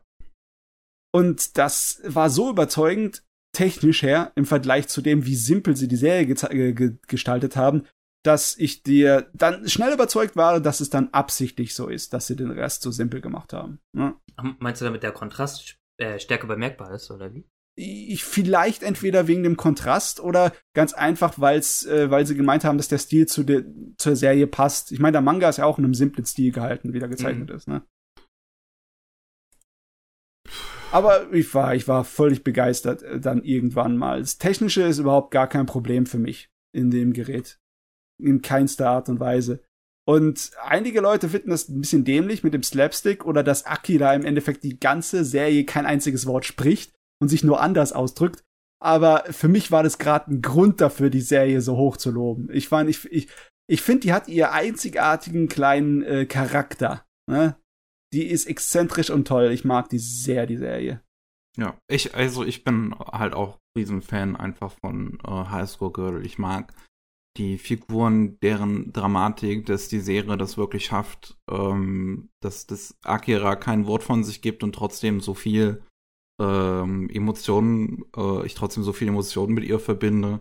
Allein, allein schon bei dieser ersten Trennung, die die beiden da haben im Grundschulalter, wo sie fortgeschleift wird, habe ich so geheult. ähm, und äh, ich, also, ich, ich mag auch den Soundtrack der Serie sehr gerne, vor allem das Ending von Etsuko äh, Yakishimaru, die macht wirklich tolle Musik. Ähm, und ja, wie, wie die Serie letzten Endes mit dieser ganzen Romantik, diesem Liebesdreieck auch umgeht, finde ich einfach so, äh, ähm, wie, wie soll ich sagen, auch, auch geschmackvoll auf eine gewisse Weise. Also das macht es wirklich clever. Ja, Und das, ist ein feines das, das nimmt Liebesdreieck. die, die Gefühle von den Figuren halt auch einfach wirklich ernst, ohne dass irgendjemand ein, ein, ein richtiges drittes Rad oder sowas darstellt, sondern das ist eine Konstellation, die äh, auch nur so funktioniert. Ja, ich muss aber auch dazu sagen, das liegt meiner Meinung nach stark an der Rivalin. Die Koharu Hidaka, das ist ja mal Best Girl des Jahres gewesen bei dem Anime. Aber total. Die ist wirklich Das ist sehr liebenswert, super ja. Ja. Und gerade deswegen fand ich es auch gar nicht so schlimm, oder fand ich es überhaupt nicht schlimm, dass Akira gar nicht geredet hat, weil du ja dafür eben die ja quasi Kontrahentin hattest, die er dafür gesprochen hatte. Mhm. Und ähm, der, die beiden haben sich halt so super ergänzt. Du hast es eben mit, äh, mit Akira, die überhaupt gar nicht spricht, sondern sich eben nur durch ihre ja, Aktion und durch ihre Mimik und Gestik äh, ihre Emotionen zeigt. Und dann eben auf der anderen Seite Koharu. Und Hallo, der eben ähm, der einfach, der einfach nicht checkt. So, das ist vielleicht so das Ding, was mich dann vielleicht ein bisschen gestört hat, dass er einfach nicht checken will bis zum Ende, hin, dass er, ähm, dass er halt zwei Mädchen hat, die auf, auf ihn stehen, weil er halt so, so addicted ist zu diesem Thema Videospiele und ähm, obwohl er jetzt irgendwie nicht besonders krass gut aussieht, aber ähm, er hat ja schon wirkt ja einen Appeal auf die Mädchen aus, indem er halt so super für, für dieses eine Thema brennt. Ja, äh, der Stereotyp von dem Kerl, der es nicht checkt, es ist ja so überbenutzt im Anime, ne? Ja. Und meistens kaufst du es keiner Sau ab.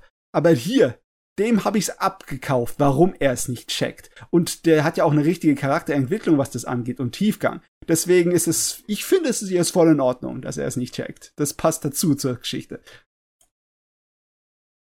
Ja, definitiv. Ich hatte nur so einz ein, einzelne Momente, ähm, äh, zum Beispiel, wo die dann ähm, Akira und Hallo äh, nicht ähm, in diesem Tournament äh, Ja, gespielt haben nach Osaka und dann, wie es der Zufall auch wollte, dann im selben Zimmer waren, be beziehungsweise dann ganz am Ende sie sich dann ja ein Zimmer geteilt haben, was so super süß war, weil Akira ja dann Angst vor, vor Geistern hatte und die sich dann eben dieses eine Zimmer und dieses eine Bett geteilt haben, so, da wäre der Moment gewesen, okay, wo, wo es dann vielleicht ähm, irgendwie zu einem Geständnis hätte kommen können, aber wie du ja auch schon sagtest, das ist so ein typisches Ding bei Anime, ähm, wo ja eben der Climax so zwischen zwei, zwei Leuten ja immer das Geständnis der Liebe sein muss. Es ist ja nicht mal die Beziehung an sich. Das Ja, ja. Geständnis der Liebe ist ja im Grunde eigentlich nur der Anfang. So, aber in japanischen Medien ist ja immer so das Ding. Es gibt ja auch viele äh, Japaner, die denken, okay, mit dem Geständnis der Liebe und wenn der Partner das erwidert, okay, da ab jetzt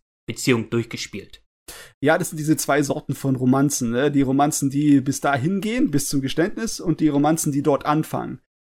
Das ist im Endeffekt, ja, äh, es gibt natürlich das andere Beispiel auch, aber das hier ist weitaus beliebter, logischerweise. Und du, du kannst halt so eine Serie nicht haben ohne Szenen, wo du halt am liebsten so als Zuschauer dem Hauptcharakter so einmal packen und würgen möchtest, weil er Gott verdammt noch mal, wieso kapierst du nicht, was gerade hier los ist?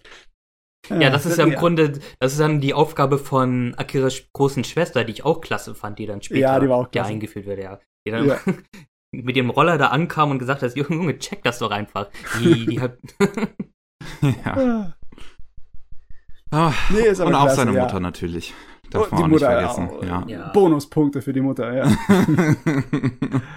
Nee, also klar, äh, da gibt's einige Gründe, dieses Ding zu gucken. Einmal, wenn du auch Retro-Spiele magst oder die Spielhallenkultur in Japan dich interessiert, die halt jetzt heutzutage auch in Japan, wo sie noch sehr lange einen Fuß hatte, völlig am Aussterben ist. Ne? Die Pandemie sorgt dafür, dass es ziemlich nach unten geht. Oh, die Wann- Sega Arcade Nico Bokuro. Ja, das ist traurig, aber es ist Ja. halt so. Ne? Und deswegen, ich finde den Anime eigentlich schon wichtiger, ne? weil er hat jetzt schon äh, kulturelle und historische mehr Bedeutung dadurch bekommen. Es ist zwar schade, aber ja, das äh, allein deswegen kann man sich ihn angucken und äh, dann kriegt man noch eine zuckersüße Romanze mit oben drauf. Also eine der besten, wirklich, der letzten Jahre. Ja, finde ich auch. Sehr ja gut. eigentlich schon in den, den, den Spin-off-Manga reingeguckt. Nee, noch nicht. Das habe ich Ich habe auch gerade erst gesehen, dass der überhaupt existiert und bin neugierig. Ja, das ging auch bei mir. Nachdem der Anime vorbei war, ich dachte, hä, wie, was, was ist das für ein Ende? Das kann doch jetzt nicht vorbei sein. Und hab, äh, bin dann gleich auf Recherche gegangen und hab dann gesehen, ja doch, ist vorbei. So, dieses, äh, der beinhaltet halt die Geschichte vom Manga. Aber es gibt jetzt erst seit kurzem einen Spin-off-Manga. Und da, okay. Ah, der ist noch am Laufen, Hm, sehe ich gerade. Da ne? geht's um die erwachsene Blonde. Oh, cool. Ja. Ja, ähm, Koharos Geschichte kann ich gerne noch mehr bekommen. Danke sehr. Ja. Also, streng dich mal an da hier, Mr. Rensuke Oshikiri. zeichne ein bisschen schneller. Zack, extra für Matze.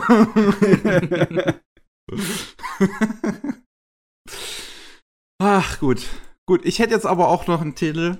Und das ist fast schon, äh, äh, oder, oder, oder, ich, ich, sagen wir mal, das ist der Grund, warum der liebe Smirlab, der liebe Dustin überhaupt erst heute bei uns ist. Oh, oh, oh. jetzt kommen wir zum, zum, zum Hauptleckerbissen. Ähm, Mal sehen, ob es überhaupt so viel eigentlich dann dazu zu sagen gibt.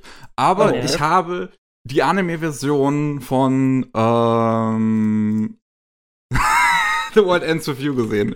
Ich, ich, ich habe gerade eben noch äh, äh, äh, The, The World God Only Knows äh, im, im, im Kopf gehabt und musste deswegen gerade noch mal kurz umswitchen. Ja, ich habe The World Ends With You, The Animation gesehen, weil ich ja tatsächlich ziemlich gespannt drauf war, weil die Trailer und alles eigentlich ziemlich gut aussahen. Und ähm, dann habe ich aber im Laufe der Saison mitgekriegt, dass der gar nicht mal so positive Kritiken abbekommt. Äh, bekommt. Hm. Ich muss jetzt aber dazu sagen, ich habe das Spiel immer noch nicht gespielt. Ich bin immer noch nicht dazu gekommen, ähm, das irgendwann mal zu spielen, auch wenn ich es äh, durchaus immer noch möchte. Und ähm, trotzdem, ich war immer noch interessiert an den Anime. Wie gesagt, Trailer sahen interessant aus und ich war jetzt interessiert daran, was, was es mit diesen ganzen negativen äh, äh, äh, Reaktionen auf die Serie letzten Endes auf sich hat. Ob da jetzt irgendwie was groß verhunzt wurde. Und ähm, ich muss sagen, ich finde das an sich, sie eigentlich immer noch den, den, den visuellen Stil, was ich jetzt von dem Spiel kenne, ähm, eigentlich ziemlich gut einfängt. Ich mag die Character Designs, die ja nun mal von Nomura, äh, die von Tetsuya Nomura sind, äh, den wir ja sonst normalerweise auch nicht in Anime-Form sehen. Ähm, und äh, also halt mit den dicken Outlines, mit diesen, ich, ich, ich, wie soll ich es fast schon sagen, kleinen, comichafteren, dünneren Proportionen. Ähm, und diesen starken Farben, die die Serie benutzt, allgemein der ganze Artstyle halt von der Serie, sehr quietschbunt. Ähm, und äh, die Animationen in der Serie sind eigentlich auch zum größten Teil, ich finde, äh, entweder sind sie nur in Ordnung, es gibt aber auch ein paar Szenen, die finde ich wirklich gut aussahen. Ähm, es nutzt halt auch viel CGI, das ähm, gibt's keinen drumherumreden, aber ähm, wer mein Video dazu gesehen hat, dürfte A wissen, dass ich kein so großes Problem habe mit CGI. Und ich finde auch im Fall von The World Ends With You ist es teilweise wirklich gelungenes CGI. Ähm, ich weiß aber halt nicht, wie es jetzt vielleicht mit der Story oder so aussieht, ob es da in dem Spiel was verhunzt hat. Also die Grundprämisse ist ja, dass unser Protagonist Neku ähm, wacht auf in Shibuya, kann sich an nichts erinnern und ähm, bekommt dann einen, äh, äh, beziehungsweise er, er stellt halt erstmal irgendwie fest, da sind halt, ne, Shibuya, sehr viele Leute und so und keiner reagiert irgendwie auf ihn. Und er merkt dann, er kann so, und die Leute können durch ihn durchlaufen und er hört dann, was die Leute denken. Und ähm, der, er, er erscheint irgendwie halt nicht ganz auf der gleichen Seinsebene wie diese ganzen anderen Leute zu sein. Und ähm, dann greifen halt irgendwie Monster an, ähm, die in der Regel halt äh, Frösche sind. Und, also große Frösche. Und ähm, die löschen andere Spieler aus in diesem ersten Moment. Und ja, dann merkt man halt so langsam, er ist in einem Spiel gefangen, ähm, in dem Shinigami-Spiel, also in einem, in, in einem Spiel von Todesgöttern. Und ähm, da, an dem nimmt man halt teil, äh, dass wenn man gestorben ist, bekommt man eine zweite Chance, um zurück ins Leben zu kehren. Und wenn man halt das Spiel gewinnt, ne, dann kehrt man zurück ins Leben. Ähm, und äh, ist eigentlich, wie ich finde, auch eine interessante Prämisse. Es hat einen super, super Soundtrack, auch der Original äh, ähm, Composer, der Takeharu Ishimoto, der auch den Soundtrack zu Crisis Core gemacht hat, ähm, hat die äh, zur Anime-Version noch ein paar neue Tracks hinzugefügt. Und ähm, dementsprechend, ich finde den ganzen Style von der Serie großartig. Äh, muss aber halt wirklich leider sagen, dass es mich inhaltlich auch nur so mäßig abgeholt hat. Es gab ein paar Twists, die ich halt ganz nett fand, da ich ja auch, wie gesagt, die Story auch noch nicht kannte, dadurch, dass ich das Spiel noch nicht gespielt habe. Ähm, und es, es, gab halt ein paar Figuren, die ich ganz nett fand. Ähm, aber ja, das ist halt alles, was ich eigentlich fast inhaltlich dazu sagen könnte zur Serie. Ich fand die halt inhaltlich nett und stilistisch ganz cool. Ja, das ist jetzt die große Frage, ne? Ich gucke mir auch die Trailer im Hintergrund an. Es scheint so handwerklich nichts dran aussetzen zu geben an dem Gerät, ne? Äh, ich habe halt das Spiel nicht gespielt. Ich hatte nie einen DS, Nintendo. Ich schätze mal, Dustin, du hast es gespielt, oder? er hat auch einige Videos dazu gemacht. Bisschen, ne? Ich meine, hört, man hört ja immer Sachen über das Ding, dass es ein moderner Klassiker ist, dass es einer von den kleinen unentdeckten Juwelen ist und bla bla bla. Damals, als es rausgekommen ist, habe ich es auch in der, in der Videospielpresse drüber gehört, aber ich muss halt mal selber dazu sagen, äh, ob das hier äh, einfach daran liegt, dass das Videospiel sich nicht für ein Anime eignet oder dass sie einfach bei der Umsetzung von einem Drehbuch nichts Gescheites gemacht haben beim Anime. Muss halt du dann jetzt mal entscheiden für uns. Ja, ich finde, ähm, das ist, das ist eine gute Frage. Also im Grunde eignet sich das Spiel wirklich perfekt für den Anime. Also ich fand den im Großen und Ganzen auch vollkommen okay. Ähm, stilistisch, stilistisch fand ich den echt schön. Das, was neu war, eben, dass besonders eben die Gegner, die sogenannten Noise, ähm, jetzt alle per CGI sind, was ähm, dem Ganzen aber auch so einen schönen Kontrast gegeben hat, weil ja, das sind eben ähm, ja, Wesen, die eben nicht von dieser Welt kommen und wenn die dann eben äh, stilist stilistisch anders aussehen, fand ich das eigentlich ganz schön. Ähm, ja, die Odyssee mit, mit The World Ends With You ist eine, eine lange und eine sehr traurige eigentlich, denn es kam 2008 für den Nintendo DS raus und war so ein Sleeper-Hit, ne? Mehr, mehr Sleeper als ein Hit wirklich, hat mhm. sich nicht toll verkauft, aber ähm, wie es dann meistens bei so ja, Nischentiteln ist, dann ähm, konnte sich das Spiel aber eine sehr vokale und treue Fanbase äh, zusammentrommeln und die dann immer gehofft haben, ob es denn da mal was noch zu kommen würde und äh, Square Enix, also der Entwickler und ähm, Vertreiber, sagte dann, ja, wir haben theoretisch Bock, da was zu machen, aber beziehungsweise die Entwickler hatten das gesagt, dass sie Bock hätten, da was Neues zu machen in dem Universum, aber das liegt halt nicht in deren in deren Händen. Und dann gab es immer mal wieder so kleine Flämmchen, die aufloderten, was mit, der, mit dem Franchise passieren würde. Es gab irgendwie neue äh, Trademarks und etc. pp. Und ähm, diese ganzen Erneuerungen führten dann äh, einmal zu einem Port für Mobile-Geräte und dann fürs, für die Switch, bis dann der Anime angekündigt wurde. Und ähm, eigentlich bietet sich das Konzept perfekt für den Anime an, weil wenn es eins gibt, wo World Ends With You immer scheiterte äh, bei vielen ist die Steuerung beziehungsweise das Gameplay. Und Square Enix selber hat es immer geschafft, mit jeder weiteren Portierung die Steuerung noch zu verschlimmbessern. Also gerade Switch ist, ähm, wenn man es normal per Controller spielen will, eigentlich eine Katastrophe. Ui, ui. Und ähm, ist auch persönlich für mich immer, was ich ähm, ähm, ja an dem Titel sehr mochte oder immer noch mag, ist nicht wirklich das Gameplay, das fand ich am schwächsten, aber der Titel lebt einmal für, wie du schon sagtest, Miki, einmal für die, mit der Musik, mit dem Artstyle ähm, und auch der Charaktere. Also ich finde besonders, ähm, The World Ends With You ist eine, eine Story, die sich besonders einfach um Nico an sich dreht und ähm, wie der sich im Laufe der Geschichte entwickelt, weil er halt ähm, sehr in, eine sehr introvertierte Person ist, sehr in sich geschlossen, will mit niemandem was zu, zu tun haben und eben diese Connection, die er am Anfang mit äh, seiner Partnerin Chicky treffen muss oder machen muss, ist ja auch immer eine Zwecksgemeinschaft, damit sie ihm durch dieses Spiel kommen. Die Rahmenhandlung an sich fand ich immer, ja, okay, so, ne? Es ist, ähm, es hat eine ähnliche Prämisse wie so Sachen wie äh, Alice in Borderland oder Guns, so, dass die Charaktere tot sind und eben in einer alternativen Welt nochmal die Chance haben, an einem Spiel teilzunehmen und dort ihr Leben zurückzuholen. Mhm.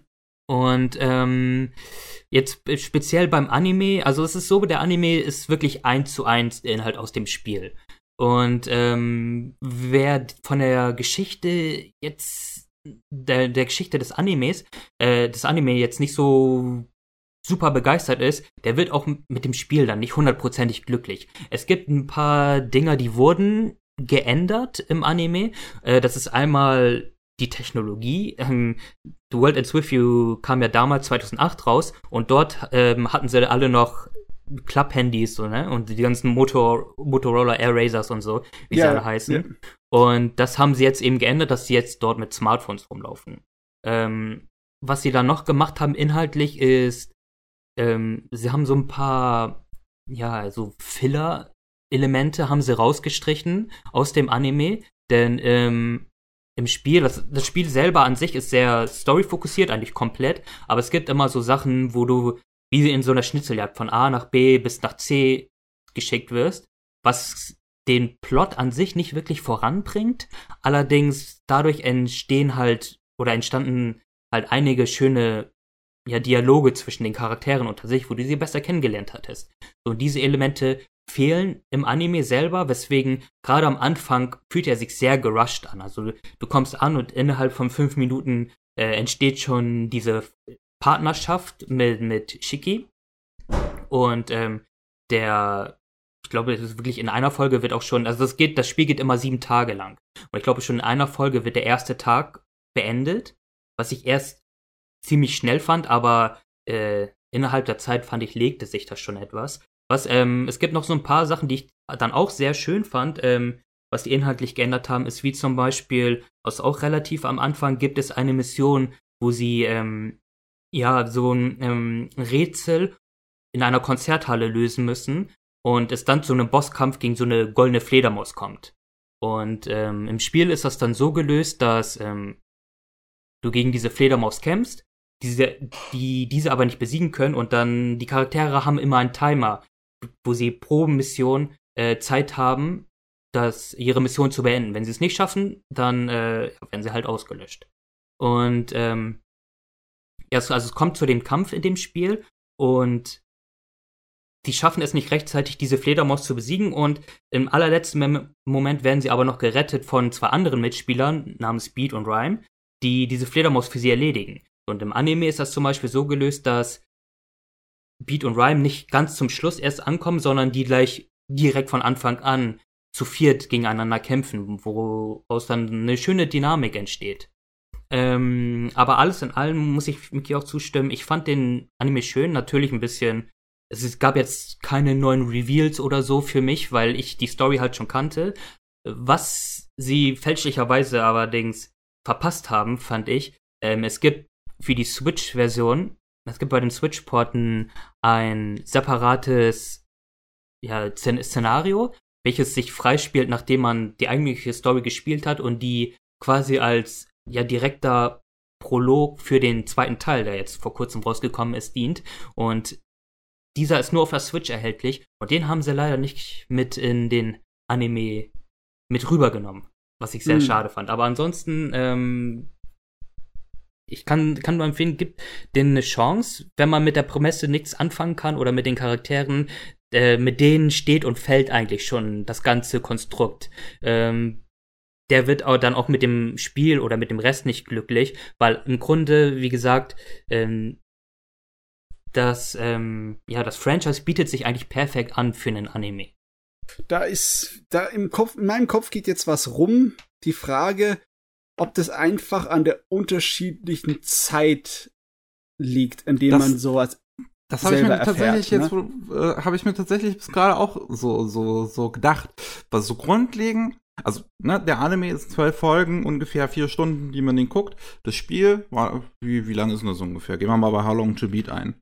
Auf ja, jeden Fall länger, ne? Stunden so ungefähr. Ends ja. with you. Was sagt How Long to Beat? Äh, Main Story sagt ähm, ja, 16,5 Stunden ist anscheinend der Durchschnitt.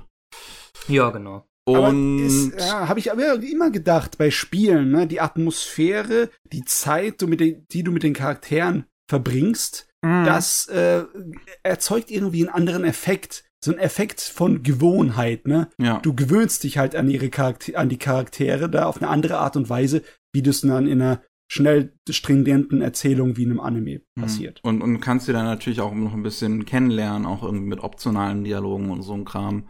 Ja, und ja. Ähm, es ist so, so na, ich, ich, ich mochte ja zum Beispiel die, die Figuren auch in dem Anime so, so, ich sag mal, grundlegend. So jemanden wie Shiki, so ihren Konflikt, so den, ihren inneren Konflikt, so den sie hatte, den hat, der, der, der hat mir sehr gefallen. Und äh, ich, ich, ich äh, war auch ein bisschen geschockt so, als dann halt das Ende der vierten Episode kam. Und äh, ich, ich, ich glaube, das hätte halt schon noch mal ein bisschen mehr mit mir gemacht, äh, wenn ich halt einfach, ich sag mal, sie noch mal ein bisschen besser hätte kennenlernen können, wie halt in Form des Spiels, wo man halt äh, mehr Dialoge mit ihr dann dementsprechend ja auch hat. ja, aber es ist echt eine Frage. Ist es überhaupt möglich? Weil so wie du Zeit verbringst in einem Computerspiel, kannst du nicht wirklich Zeit verbringen in einem Anime. Das würde ja deine Geduld aufs die Probe stellen, ne? Wenn du äh, nicht halt dann selber beteiligt bist, sondern nur zugucken müsstest. Äh, ich ich stelle mir das schwer vor. Ich, es kann einfach sein, dass einige Werke, besonders Rollenspiele, auch von äh, nicht so leicht übertragbar sind. Schlicht und einfach, weil die Art und Weise, wie man mit Zeit und Erfahrung umgeht und die Perzeption davon in einem Erzählmedium wie Anime anders ist als wie in einem Computerspiel. Merklich. Hm. Ja, ne? ich meine, dir hat er ja besser gefallen, der Anime, ne? Das denn? Ich meine, bist du eigentlich als Fan von dem Spiel zufrieden mit dem Anime? Würdest du sagen? Ähm, ja, für das, was es ist, auf jeden Fall, weil es, ähm, ähm, ja, also es fühlt sich auf jeden Fall an Stellen durchgepeitscht an, aber es ist im Grunde alles Relevante aus dem Spiel, ist selber im Anime ähm, äh, drinne und mhm. das auch teilweise eins zu eins. Also es, es, sind dann wirklich, was fehlen so eben diese kleineren Dialoge, die ja. da als Filler-Episode wahrscheinlich äh, sonst woanders gewesen wären aber du fühlst dich nicht als Fan verraten von der Anime-Fassung. Ne? Das ist ja schon mal gut. Nein, nein, das zum Glück nicht. Ah. Von diesem ko komischen Persona-Rip-Off. Uh, ja. uh. Ich meine, die ganzen Persona-Animes haben auch keine besonders guten äh, Bewertungen. Ich habe auch keinen von denen länger gucken können. Ich habe mal, glaube ich, bei dem Persona 4 Anime mal reingeschaut für ein paar Episoden aber habe mich ziemlich schnell gelangweilt. Ich weiß jetzt nicht wirklich, ob das an dem Anime lag, weil sie es da einfach da nicht so gut gemacht haben, oder ob das auch daran wieder liegt, dass so eine Umsetzung von einem Rollenspieluniversum nicht so einfach ist in so einem Medium, so einem Erzählmedium wie Anime oder Film oder Fernsehen. Hm. Ich glaube, also gerade bei Persona-Spielen dürfte es halt noch mal um einiges komplizierter sein, weil das sind halt irgendwie 80 Stunden Spiele. Ja. es ist, als würdest du Final Fantasy VII in ein Anime umsetzen wollen. Meine Fresse. Das wäre mal ein Ding, ey. Sag ich dir. Ja. also, neben den Final Fantasy VII Anime, die es bereits gibt. Ja, ich meine, ja. aber die, die, die haben nicht die ganze Story umgesetzt. Ja, klar, Überleg das waren, mal, das waren immer, die ganze das Story Zusätze. Ja. Ne? Allein die verdammte erste äh, äh Dings CD bräuchst du schon mal zwei Staffeln für oder so. Na, okay, zwei Staffeln sind äh, umge zwei Kurs auf jeden Fall. Ne? Ja. Ja. Gibt's überhaupt Anime, die auf Videospielen basieren, die so lang sind? Ähm, es gibt ein paar längere, äh, die basieren, äh, die sind basieren auf Spielen, die überhaupt nicht so lange Story haben. Die haben sie dann einfach sich zusammengebastelt. Wie zum Beispiel der Virtua Fighter Anime ist relativ lang. Ich glaube, der hat 35 Episoden oder so. Oh, okay. Ja. Krass. Und äh, ich meine, Dragon Quest zum Beispiel kannst du nehmen, aber ich weiß nicht, ob das zählt. Der aktuelle Dragon Quest Anime basiert ja auch eher auf einem, basiert ja auch auf einem Manga. Ja, Dragon genau, Quest. deswegen bin ich mir nicht sicher, ob ich das zählen lassen will. ich glaube eher nicht. Ähm, ich wüsste es jetzt auch nicht auswendig genau. Hm. Ich würde sonst sowas wie, wie Pokémon in den Raum werfen, aber das ähm, spiegelt ja, jetzt auch nicht die na. Geschichte der, der, der Spiele wieder. Das ist ja dann quasi, hm, ja. das sind ähm, ja, die, die beiden Werke so leben so parallel zueinander. Ja. Ja, auf derselben äh, Prämisse einfach ihr eigenes Ding aufgebaut, das ja. im Endeffekt so eine Erzählvariante sein könnte des Spiels, aber nicht unbedingt sein muss, ne? Ajo. Mhm. Ajo. Dann ähm, würde ich sagen, dass wir an der Stelle erstmal eine kurze Pause machen und ja, dann hören wir uns gleich wieder. Hallo und willkommen zurück zum 167. Anime Slam Podcast. Und nachdem ich ja jetzt dran war, geht äh, es in dieser Runde weiter wieder mit Matze. Oh, bin ich schon wieder dran. Oh. Ja, ja also leid. nachdem ich jetzt mein, mein Leid euch geklagt habe, habe ich noch ein paar Sachen geschaut, die mich ein bisschen überrascht haben. Oho. Beziehungsweise, ich habe ja mit dem Anfang der jetzt laufenden Saison habe ich so teilweise meine Probleme gehabt. Ne? Kannst dich an den letzten Podcast erinnern, ne? Ja. Dass ich immer gesagt habe, das, da läuft es zu, da läuft es zu langsam, da ist es zu langweilig, das ist nur der typische Kram. Ähm, deswegen, ich hatte gar keinerlei Hoffnungen mehr groß und habe mir gedacht, ja, da kann ich auch in die restlichen Isekai-Viecher reingucken, die Oh in dieser Saison laufen. und zwar als einer, der sieht auf den ersten Blick nach einem ganz, ganz bösen Kandidaten aus, namens Spirit Chronicles. Ja. Ich weiß nicht, ob so. du das gesehen hast. Ähm, wenn du dafür mal ein bisschen googelst, ne? Der Hauptcharakter wird gleich gezeigt wie ein direkter Kirito-Klon. Aber total von seinem Design her und Oh, seinen auf dem Klamotten. Cover, ja, auch, auch der Anzug, ja, es ist im Prinzip nur eine andere Haarfarbe. Ähm, Im Anime ist er natürlich noch schwarzhaarig, deswegen, also äh, im Anime ist es Oh, gar ich kein Unterschied sehe, mehr. ja. Auf dem Cover hat er andere Haare. Ja. Hat Storygründe, wird das schon erklärt? Ähm, nee, nee, ich bin ja noch am Anfang. Okay. Ich habe natürlich relativ böse Sachen über das Ding erwartet, besonders was den Hauptcharakter angeht. Und dann wurde ich äh, überrascht. Nicht unbedingt von den Socken, gerissen hat's mich, aber es ist definitiv angenehmer zu gucken, als ich erwartet habe. Erstmal klar, es ist ein Isekai, also ist die, die übliche Angelegenheit. Der Charakter muss natürlich bei einem Autounfall sterben und in eine andere Welt reinkarniert werden, ne? Logisch. Holy shit, aber was das für ein brutaler Unfall ist. Der, der, der ist ein bisschen heftiger, der ist äh, spektakulärer, ne? Der Ja, ich gerade im stößt mit, ja. Bus stößt mit Schnellzug zusammen. Da ist alles putt, da ist nichts mehr zu reden. Und die Art und Weise, wie er reinkarniert wird, ist auch etwas anders. Es benutzt das äh, System, wie es Ascendance of a Bookworm gemacht hat. Dass er nicht einfach als äh, Baby da reinkarniert, sondern er reinkarniert in einen dort lebende Person hinein. Und zwar in einen kleinen äh, Jungen, der im Slum lebt. Und äh, der eigentlich nur dafür lebt, dass er einmal Rache bekommt für den Mord an seiner Mutter. Und zweitens mal, dass er das Heimatland seines Vaters findet. Äh, weil ähm, anscheinend passiert es in dieser Fantasy-Welt öfters, dass Leute einfach äh, da reinkarniert werden. Und da gibt's eine ganze Gegend, wo Leute mit schwarzem Haar sind. Also wie Japaner, die halt aus Das Japan ist das kommen. Isekai-Dorf. Ja, das Isekai-Dorf, die Isekai-Gegend, wo angeblich auch die Familie von dem kleinen Jungen herkommt. Und das Lustige ist, äh, was die Persönlichkeiten angeht, ne? Es scheint eher so, als diese Persönlichkeiten und Erinnerungen aus dem echten Leben und aus der Fantasy-Welt zusammengeschmolzen sind, dass beim Hauptcharakter der, der Fantasy-Junge, der Junge aus den Slums, eher die dominierende äh, Teil der Persönlichkeit ist. Denn der Charakter ist sehr zurückhaltend, kalkulierend und überhaupt nicht so wie ein typischer Isekai-Protagonist, was ich erfrischend finde. Also, es ist halt so, dass er dann ähm, in was verwickelt wird, logischerweise, es muss ja irgendwie zum Laufen kommen, und dann die Prinzessin der, der, des Königreichs dort rettet. Und zum Dank darf er ausgebildet werden an der Königlichen Akademie, wo sie natürlich alle ihn auf den Tod hassen, weil das sind alles nur die edlesten äh, Adligen. Und er ist irgendwie so ein dahergelaufener kleiner Penner aus den Slums. Ne? ähm, er hat auch natürlich das große Problem, dass aus irgendeinem Grunde er keine Magie verwenden kann. Es funktioniert einfach nicht. Es ist gar nicht unmöglich, ganz unmöglich für ihn, die äh, Magie zu verwenden, die die dort an der Akademie lernen. Was natürlich ein bisschen scheiße ist. Aber stellt sich heraus, er kann trotzdem magische Sachen verwenden, nur auf eine Art und Weise, die überhaupt nicht kompatibel ist mit dem Ma Magiesystem. Und er kann es höchstens versuchen äh, zu emulieren und nachzumachen. Das heißt, er hat rohe Kraft in rohen Massen, aber überhaupt gar keine Feinkontrolle.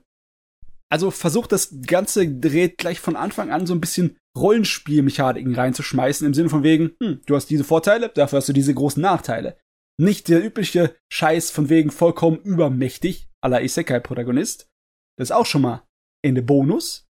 Und ich finde sowieso ein Bonus, dass der Hauptcharakter ein Ziel hat, ne? Das er auch dann verfolgt. Am Ende seiner Schulkarriere äh, schaffen es die Adligen ihn im Endeffekt da rauszuekeln, ne, um ihm was anzuhängen. Und er versucht sich überhaupt gar nicht da zu wehren oder sonst was, sondern er denkt sich einfach, ja, das ist das meiste, was ich hier rausholen kann aus dem Laden, also mache ich einen Abgang. Also ver äh, verkrümelt er sich stimm und heimlich, ne? Keine Konflikte, kann gar nichts, die können mich alle mal. Ich muss sowieso mein Ziel erreichen. Ich muss äh, den Mörder meiner Mutter finden und ich will herausfinden, wo ich herkomme. dieses, äh, dieses Japaner Isekai-Land, ne? Der Abschnitt, wo er herkommt. Und äh, ja, geht auf die Reisen. Ich finde die Serie bisher richtig gut. Hm? N nicht, natürlich kein Burner, es ist halt nur ein Isekai-Zeugs, aber für einen Isekai äh, nicht schlecht.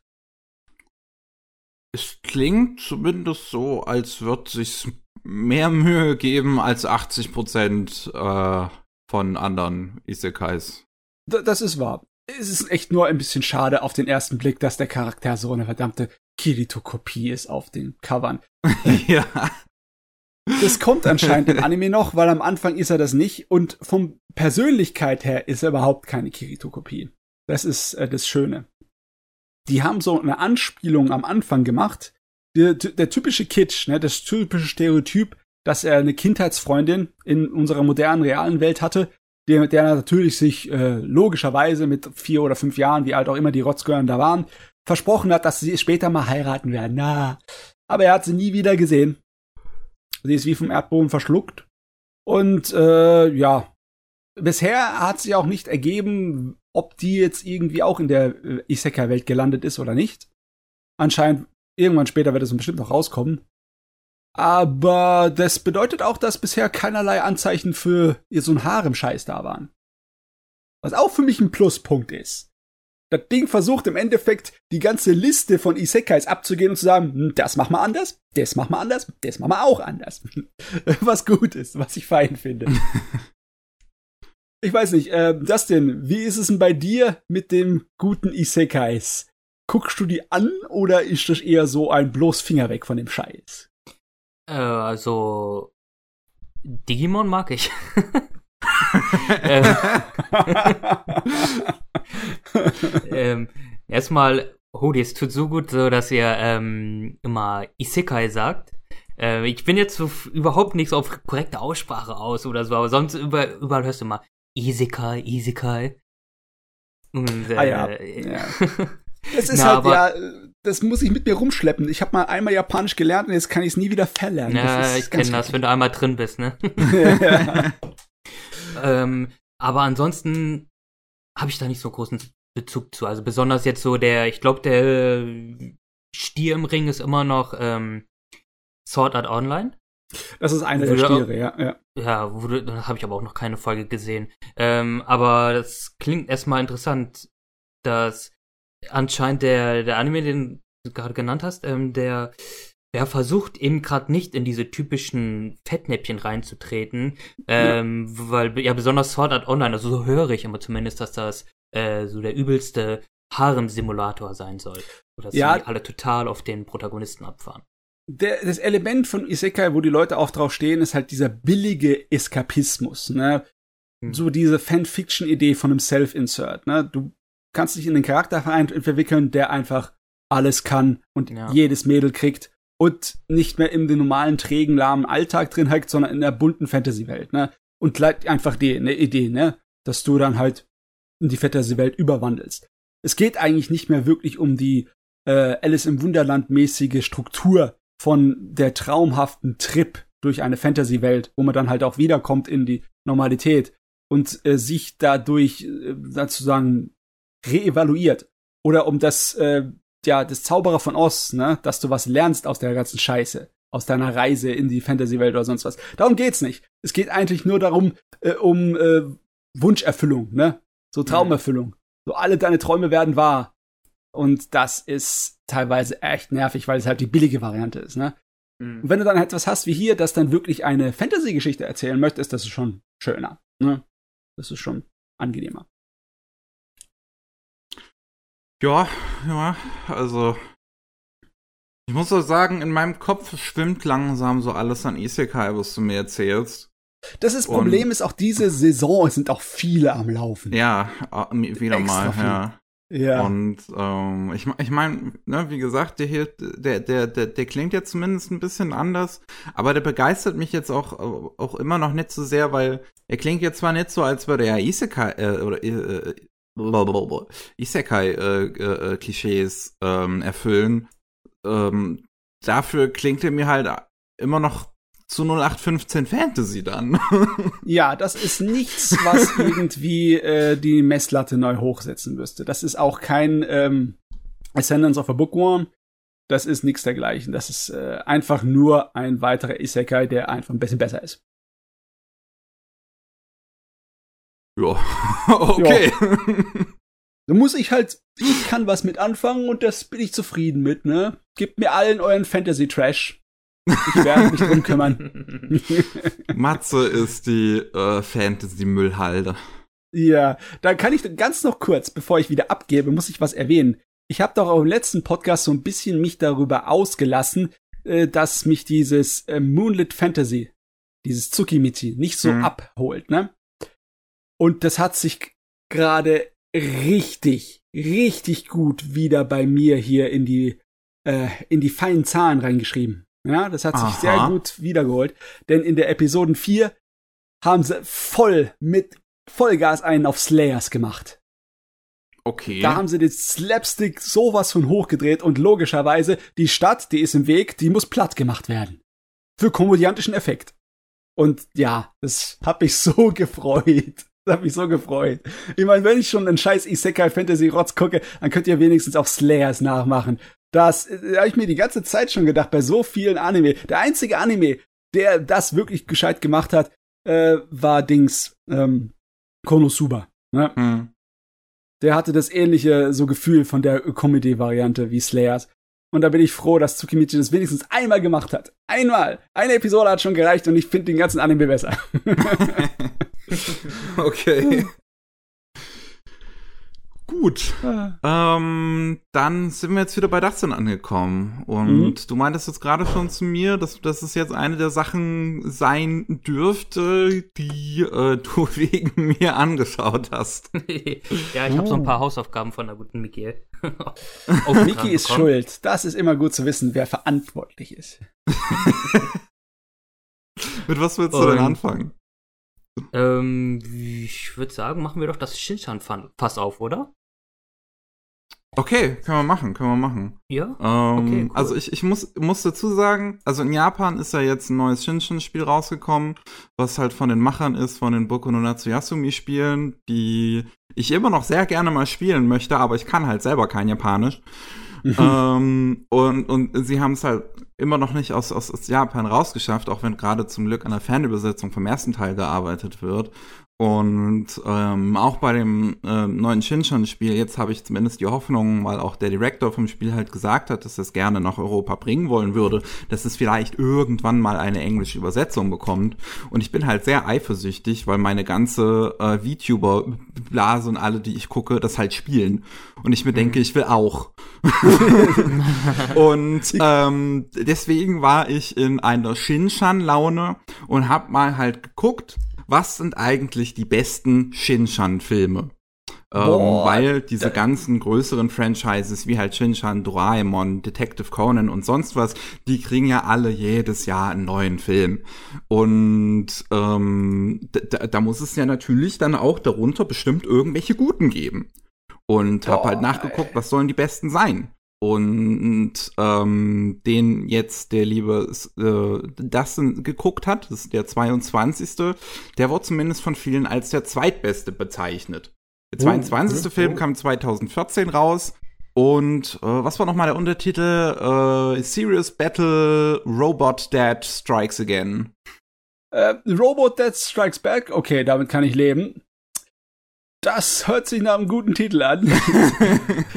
ich habe bisher ehrlich gesagt nur einen einzigen Shinchan-Film gesehen, deswegen ist es äh, immer interessant, was ihr da so ausgegrabt habt. Du kannst ja erstmal äh, erzählen, worum es vielleicht am 22. geht und uns dann deine Meinung kundtun. Mhm. Ja, sicher doch, klar. Ähm, also schon mal vorwegzunehmen, also Marcel, ich glaube auf jeden Fall, dass der dir gefallen würde. Mhm. Äh, ich, ich will nur eben ganz kurz, ganz kurz mal eben ausholen und zwar, ähm, ich mag Shinchan auch wirklich sehr und ähm, ich habe zu dem Franchise auch ja so eine ganz kleine Connection und ähm, ich bin jetzt auch dabei, quasi das war jetzt so die Hausaufgabe war so der Anstoß, dass ich jetzt mal ähm, vor allem die Filme mir jetzt mal nachholen äh, möchte. Und ich habe jetzt angefangen mit dem Film Nummer 22.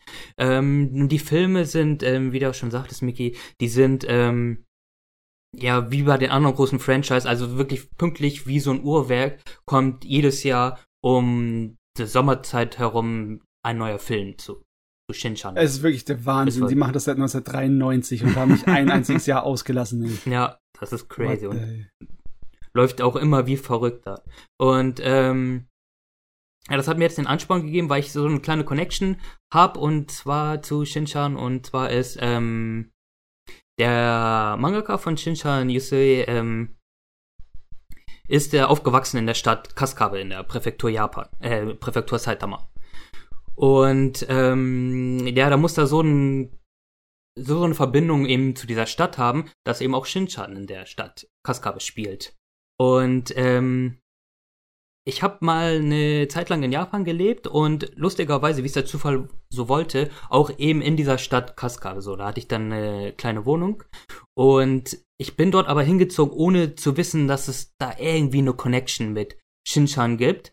Ähm, ich mir ist zwar aufgefallen, dass es da relativ viele ja, Merch-Shops gibt und es gibt auch ein themenbasiertes Shinchan-Café dort, aber irgendwie wollte der Funke nie überspringen, so dass, oder der Groschen wollte nie fallen. Ähm, was man mir vielleicht auch nicht verübeln kann, weil bis dato war mein einziger, ja, mein einziger Ver oder äh, Bezugspunkt zu Shinchan die Serie damals auf RTL 2. Mhm, Und ja. so toll die deutsche Lokalisation auch ist, ähm, aber ich glaube, sie haben ja dort bis auf die Namen der Charaktere sämtliche Bezüge zu Japan gestrichen. Also du hattest, ähm, die Währung war nicht mehr der Yen, sondern Teuro. Und ähm, aus Kaskabe wurde, glaube ich, auch irgend so eine Fantasy-Stadt. Und ähm, ja, auf jeden Fall, ich habe dann eine, eine, Zeit lang in Kaskabe gelebt und ähm, ich wurde dann erleuchtet, quasi als ich ähm, mich dann beworben habe bei so einer Jobbörse und dann zu einem Interview musste nach Tokio. Und die werte Dame dort hat sich dann so meine Unterlagen angesehen und ähm, auf Japanisch gesagt, oh, Sie kommen aus Kaskabe. Sind Sie da etwa hingezogen, weil Sie Shinshan mögen? Zwinker, zwinker und guckt mich so richtig erwartungsfreudig mit einem breiten Grinsen an. Und zu dem Zeitpunkt äh, war mein Japanisch halt richtig, richtig schlecht. Und ich habe null gerafft, was die von mir wollte und dachte mir dann so, okay, du hast jetzt nichts verstanden, aber nix das einfach mal absagst, ja und lächeln und winken. Schon, ja, kommst schon aus der, kommst da irgendwie raus so. Und ich sag so, ja, ja, ja, auf jeden Fall. Und die dann, ach so wirklich? Und ich dann so, oh, fuck, was, was, was habe ich denn jetzt hier angestellt? Was, auf was soll ich denn reagieren? und dann, welchen Vertrag habe ich hier gerade unterschrieben? Was habe ich denn das? und dann hat sie aber recht schnell geschaltet, dass ähm, ja da gegenüber noch nicht so weit ist und ist dann netterweise auf Englisch geswitcht und hat mir dann eben gesteckt, dass ähm, ja Kaskabe äh, oder das Shinchan eben in dieser Stadt Kaskabe spielt und dass da ein großes Ding ist und ja, das ist so diese diese kleine, aber feine Connection, die ich mit dem Franchise habe, da ja Shinosuke und ich aus derselben Hood kommen. nice. Und auf jeden und auf jeden Fall haben wir jetzt den Film Nummer 22, der der zweitbeste sein soll, was ich nicht wusste. Ähm, er hat mir auf jeden Fall gut gefallen und es geht darum, ähm, es ähm, Shinchan und sein Vater gucken sich einen Film an, einen Kinofilm.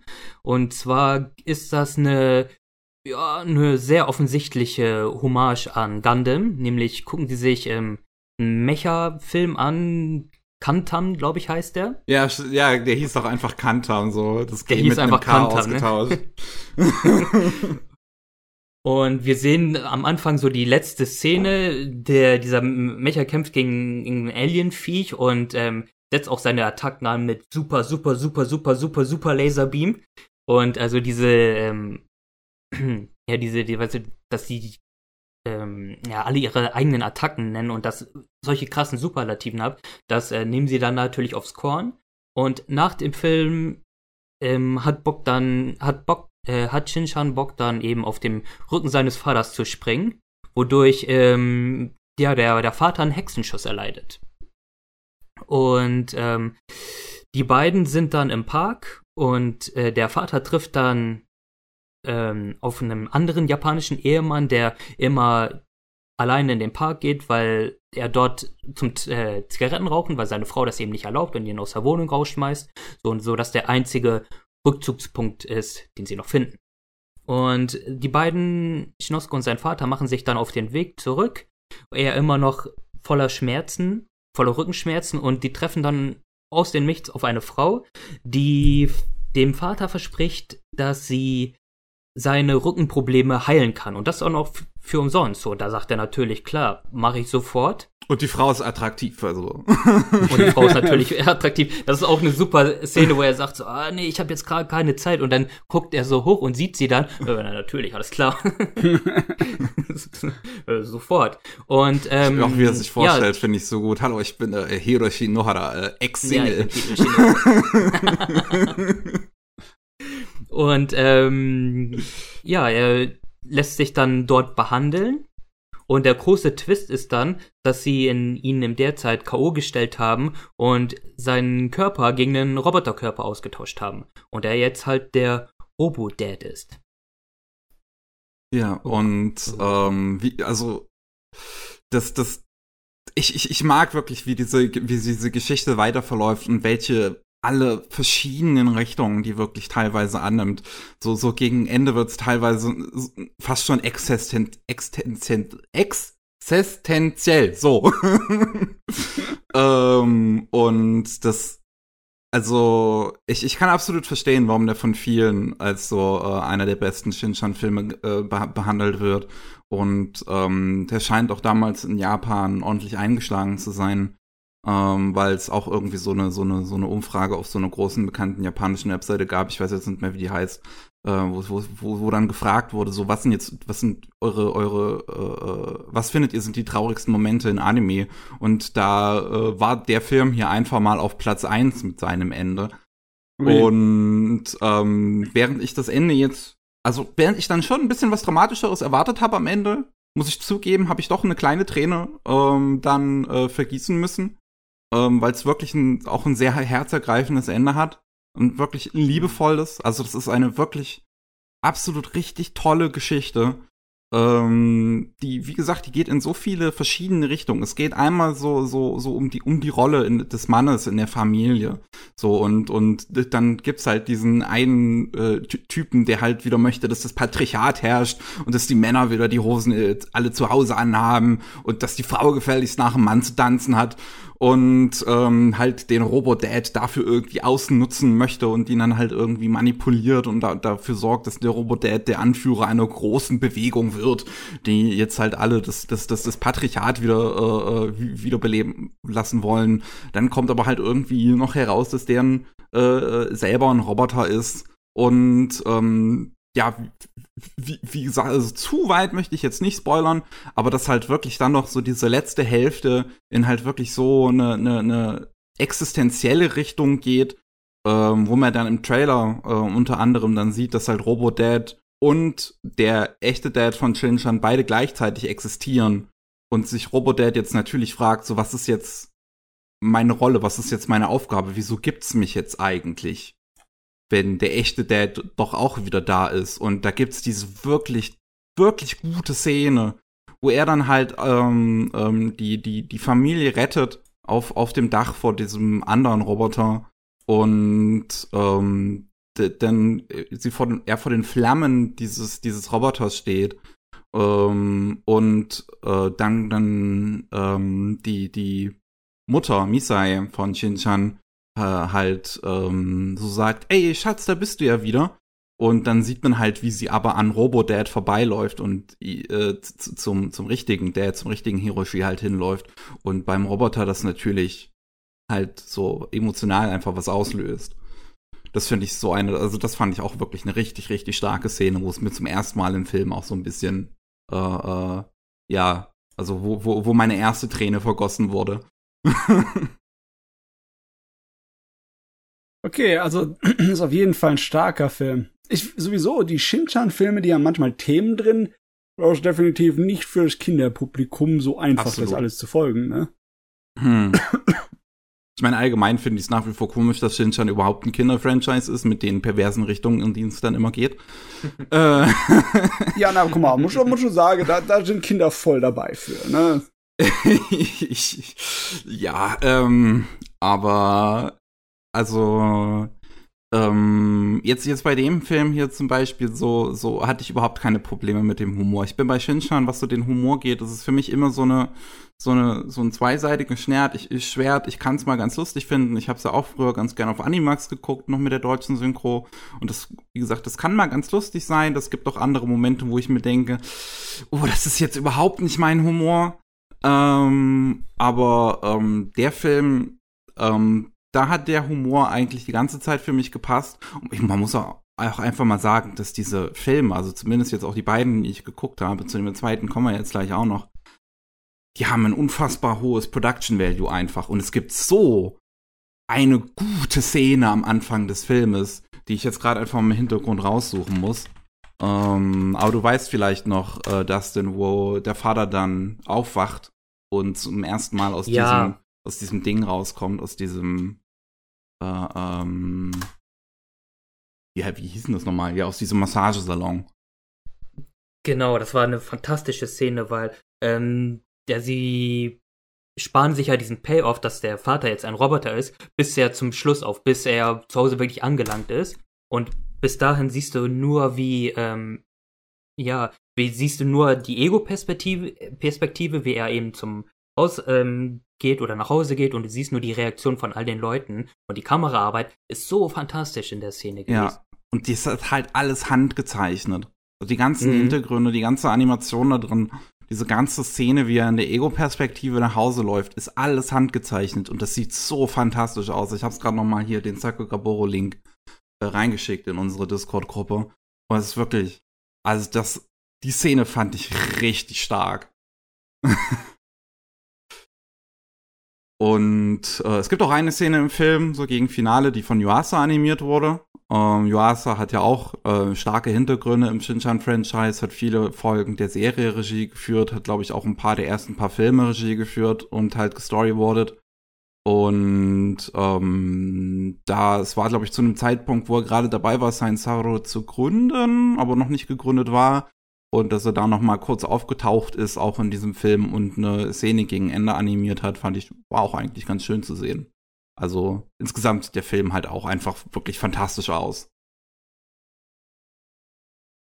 Ja, und wie ja, gesagt, überraschend emotional. Also es ist gerade eben, ähm, klar, du hast eben die Slapstick-Momente, aber eben, dass ähm, so viele Themen aufgreift, wie ähm, die Rolle des, des Mannes in, in der japanischen Gesellschaft und ähm, jetzt ist ja auch ein großer Punkt spät eben diese Beziehung zwischen ähm, Isai und und Shinchans Vater, das Name ich jetzt vergessen habe. Hiroshi. Äh, Hiroshi, genau. Äh, spielt auch eine große Rolle. Und eben diese, ja, diese, der macht ja dann ab in der zweiten Hälfte, wie du sagtest, diese äh, Existenzfrage auf. Ne? Ähm, wenn es so jetzt zweite geht, wer ist jetzt Kopie, wer hat jetzt die Erinnerung und ähm, ich bin als Kopie erschaffen worden, aber habe ich denn noch das Recht, meine eigene Person zu sein und so? Und ähm, das, das ist ein Thema, was ich eigentlich auch nicht erwartet hatte. Ich habe jetzt gedacht, oh, Freitagabend, einen, einen chilligen Shinshan-Film kannst du dir mal geben und dann, dass er eben so diese, diese Themen aufmacht. Das fand ich echt überraschend und schön. Ja.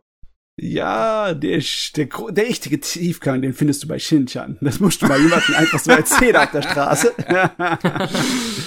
ah, ja, nee, also, ähm, also von dem Film war ich wirklich absolut begeistert. Ich kann ihn halt echt nur empfehlen. Selbst wenn man mit Shinchan jetzt nichts groß am Hut hat, man müsste halt im Prinzip einfach nur so die Basic-Prämisse von Shinchan ja eigentlich wissen, ne? Dass es halt diese Familie gibt und dass der Sohn halt ein ziemlicher Perversling ist mit seinen gerade mal fünf oder so, die er ist. Und ähm, dann kann man sich den Film auch schon anschauen. Und na, also der ist, der ist sowohl witzig wie halt auch traurig, wie dass er zum Nachdenken anregt. Das ist ein wirklich, wirklich toller Film. Ja, und dann habe ich mir noch, ähm, beziehungsweise den habe ich mir eigentlich zuerst angeschaut, den neunten Film, weil das ist der Film, den viele als den besten bezeichnen. Ah, ähm, das ist auch der, den ich gesehen habe. Ah, sehr gut. ja, Nämlich, ja. Ähm, wie hieß der jetzt nochmal? Die Adult Empire Strikes Back. Ja. Und muss bei Shinchan einfach nur gucken, dass Strikes Back im Titel ist, dann ist das die Guten. ja. Und also der ist, also, der, also dieser neunte Film, der ist wirklich unglaublich gut. Also, da war ich richtig überrascht, als ich den gesehen habe, wie gut er ist. Ähm, ja, der ist bombeinhaltlich. Der benutzt auch Themen, die überhaupt nicht, das sind keine Kinderthemen, ne? Nicht absolut wirklich. nicht, absolut nicht. Ähm, das gan also der ganze Film beginnt halt schon mal damit, dass ähm, man, ähm, dass sie bei dieser äh, World Trading äh, wie heißt das nochmal? Dieses, es war halt 1970, gab es dieses große Event in Japan, irgendwie, ähm, und da, da, da waren halt äh, äh, international einfach äh, kamen ein Haufen Gäste nach Japan hin und äh, da fängt das ganze der ganze Film auch schon an, auch mit einer Ultraman Parodie gleichzeitig, wo sich dann halt irgendwie herausstellt, ähm, dass die ähm, äh, äh, Norohara-Familie halt da in einem Museum ist, das Museum des 20. Jahrhunderts, wo es halt alle möglichen verschiedenen Attraktionen gibt, die man sich da anschauen kann, die halt alle dann äh, ein gewisses Nostalgiegefühl halt in den Eltern wecken.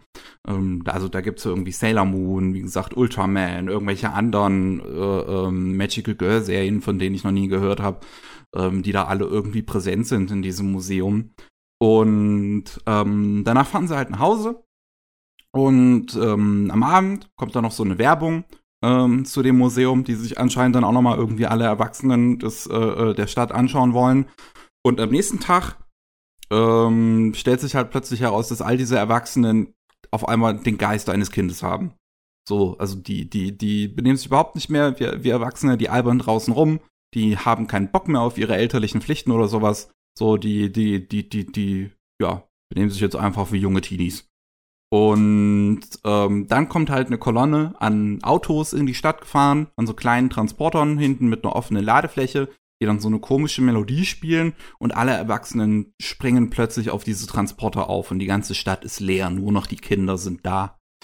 Und ja, stellt sich halt heraus, dass dahinter eine äh, Organisation steckt, die halt dieses äh, Museum des 20. Jahrhunderts aufgebaut hat.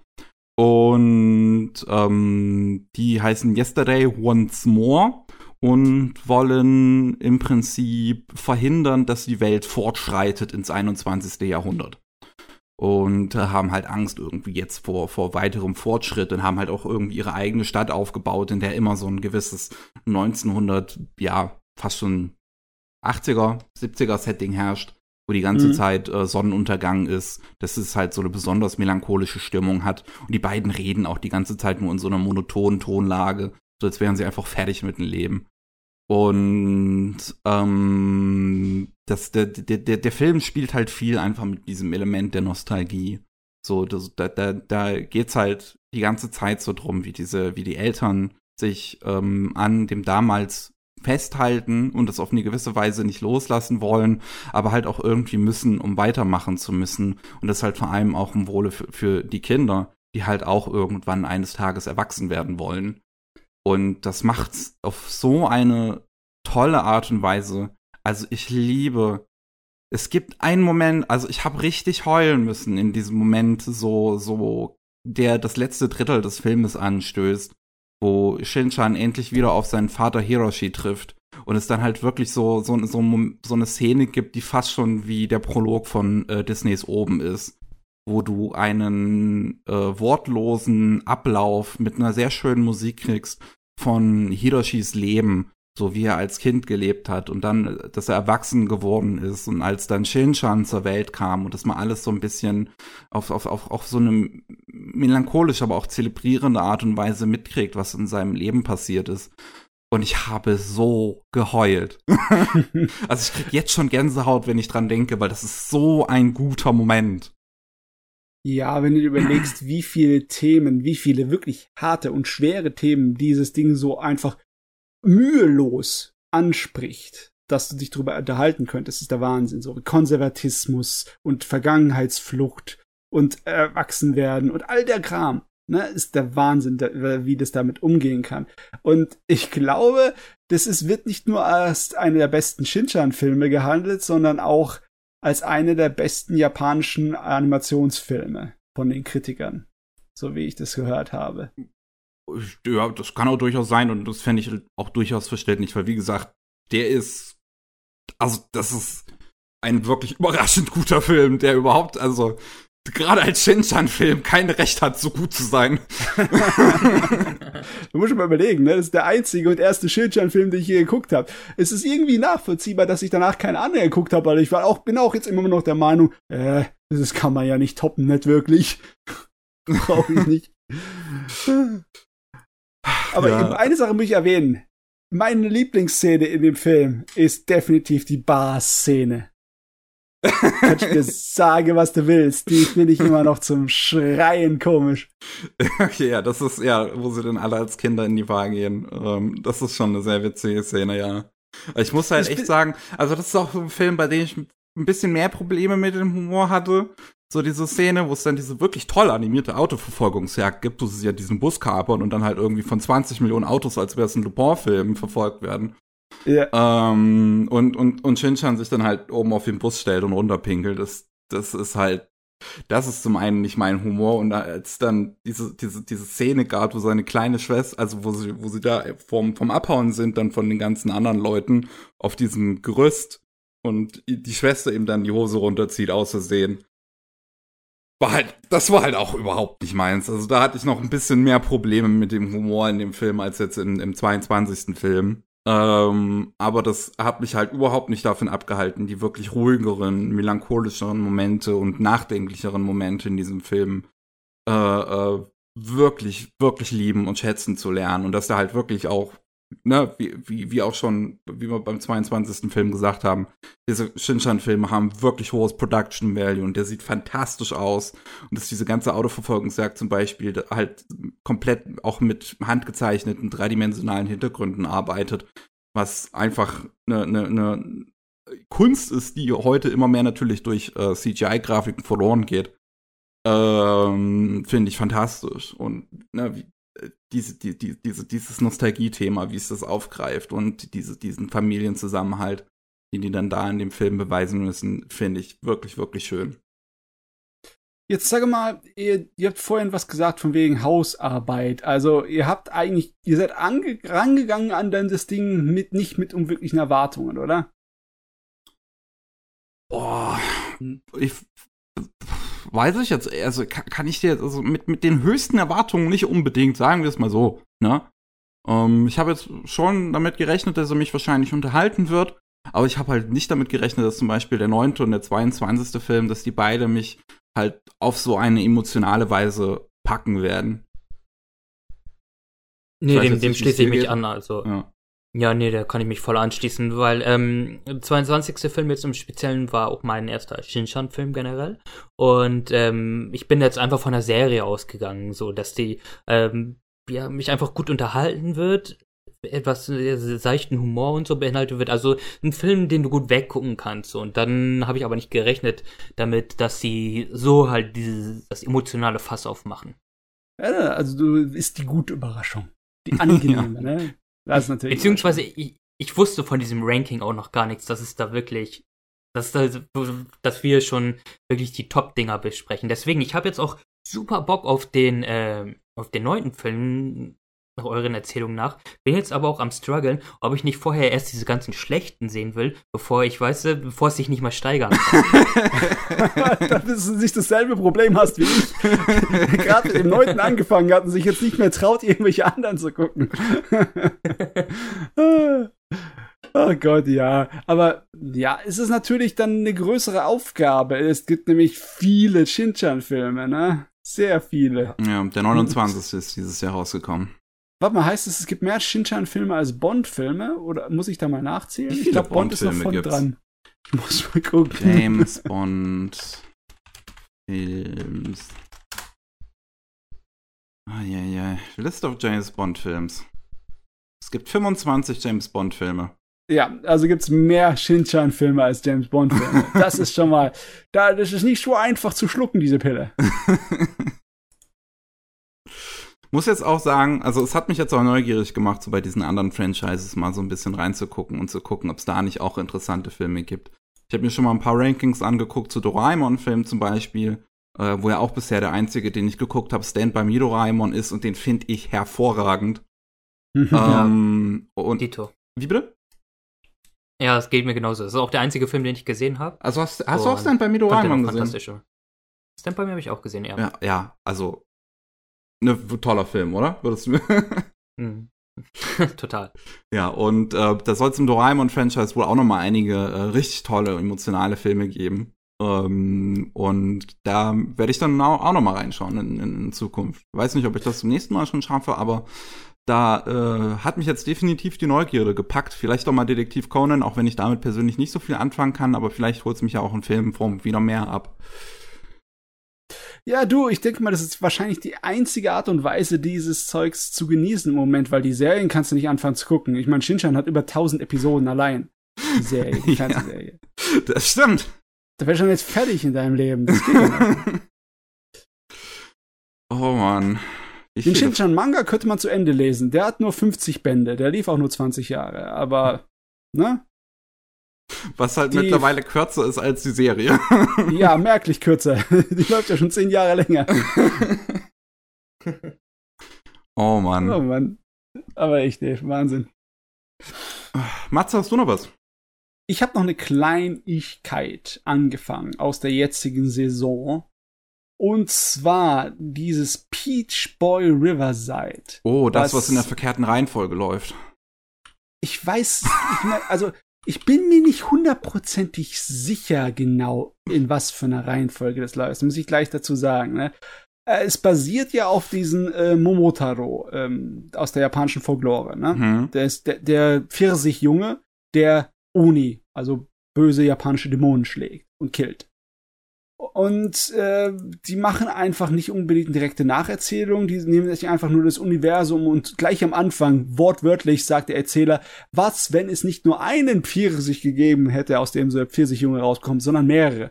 Also hast du vielleicht ein ganzes Universum mit Pfirsich-Leuten, die äh, Oni killen können. Und äh, du hast ein ganzes Universum aus äh, Menschen und Oni, die sozusagen ungefähr gleich verteilt auf einem Kontinent sind und dauernd in schwelendem Kriegszustand untereinander leben. Und dazu kommen natürlich auch noch äh, so Halbwesen, so zwischen Mensch und Tier dazu.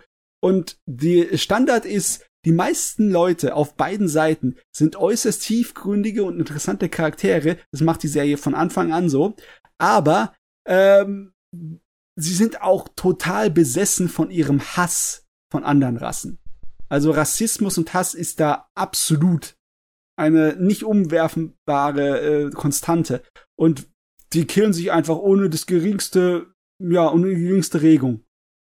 Also wirklich die Sorte von Person, egal auf welcher Seite, die so richtig tiefgründig und ja, verständnisvoll und intelligent wirkt, aber sie haben, sehen sie den anderen, sehen sie den Menschen oder sehen die Menschen ohne, dann wird sofort äh, versucht, den umzubringen. Da gibt's nichts. Da gibt's nichts. Deswegen ist die Serie auch ziemlich krass und ziemlich brutal zu Anfang an. Ne? Da fliegen ziemlich die Fetzen. Ich habe schon gedacht, meine Güte, in der japanischen Ausstrahlung wurde das nicht zensiert. Da wird grad ein Kerl äh, der Hälfte vom Oberkörper abgerissen und er läuft rum wie so ein äh, Hühnchen, dem man den Kopf abgeschlagen hat. Äh, ja, okay, von mir aus. Äh, äh, also Hauptcharakter ist unsere Sally. Das ist eigentlich ein ganz nettes Mädchen die aber anscheinend auch so ein Pfirsichwesen ist. Nur bei ihr ist es nicht im Vordergrund, nur bei ihr, bei ihr kommt es raus in Extremsituationen, dann wird sie zum Berserker und dann, wenn sie Blut sieht, dann fliegen die Fetzen.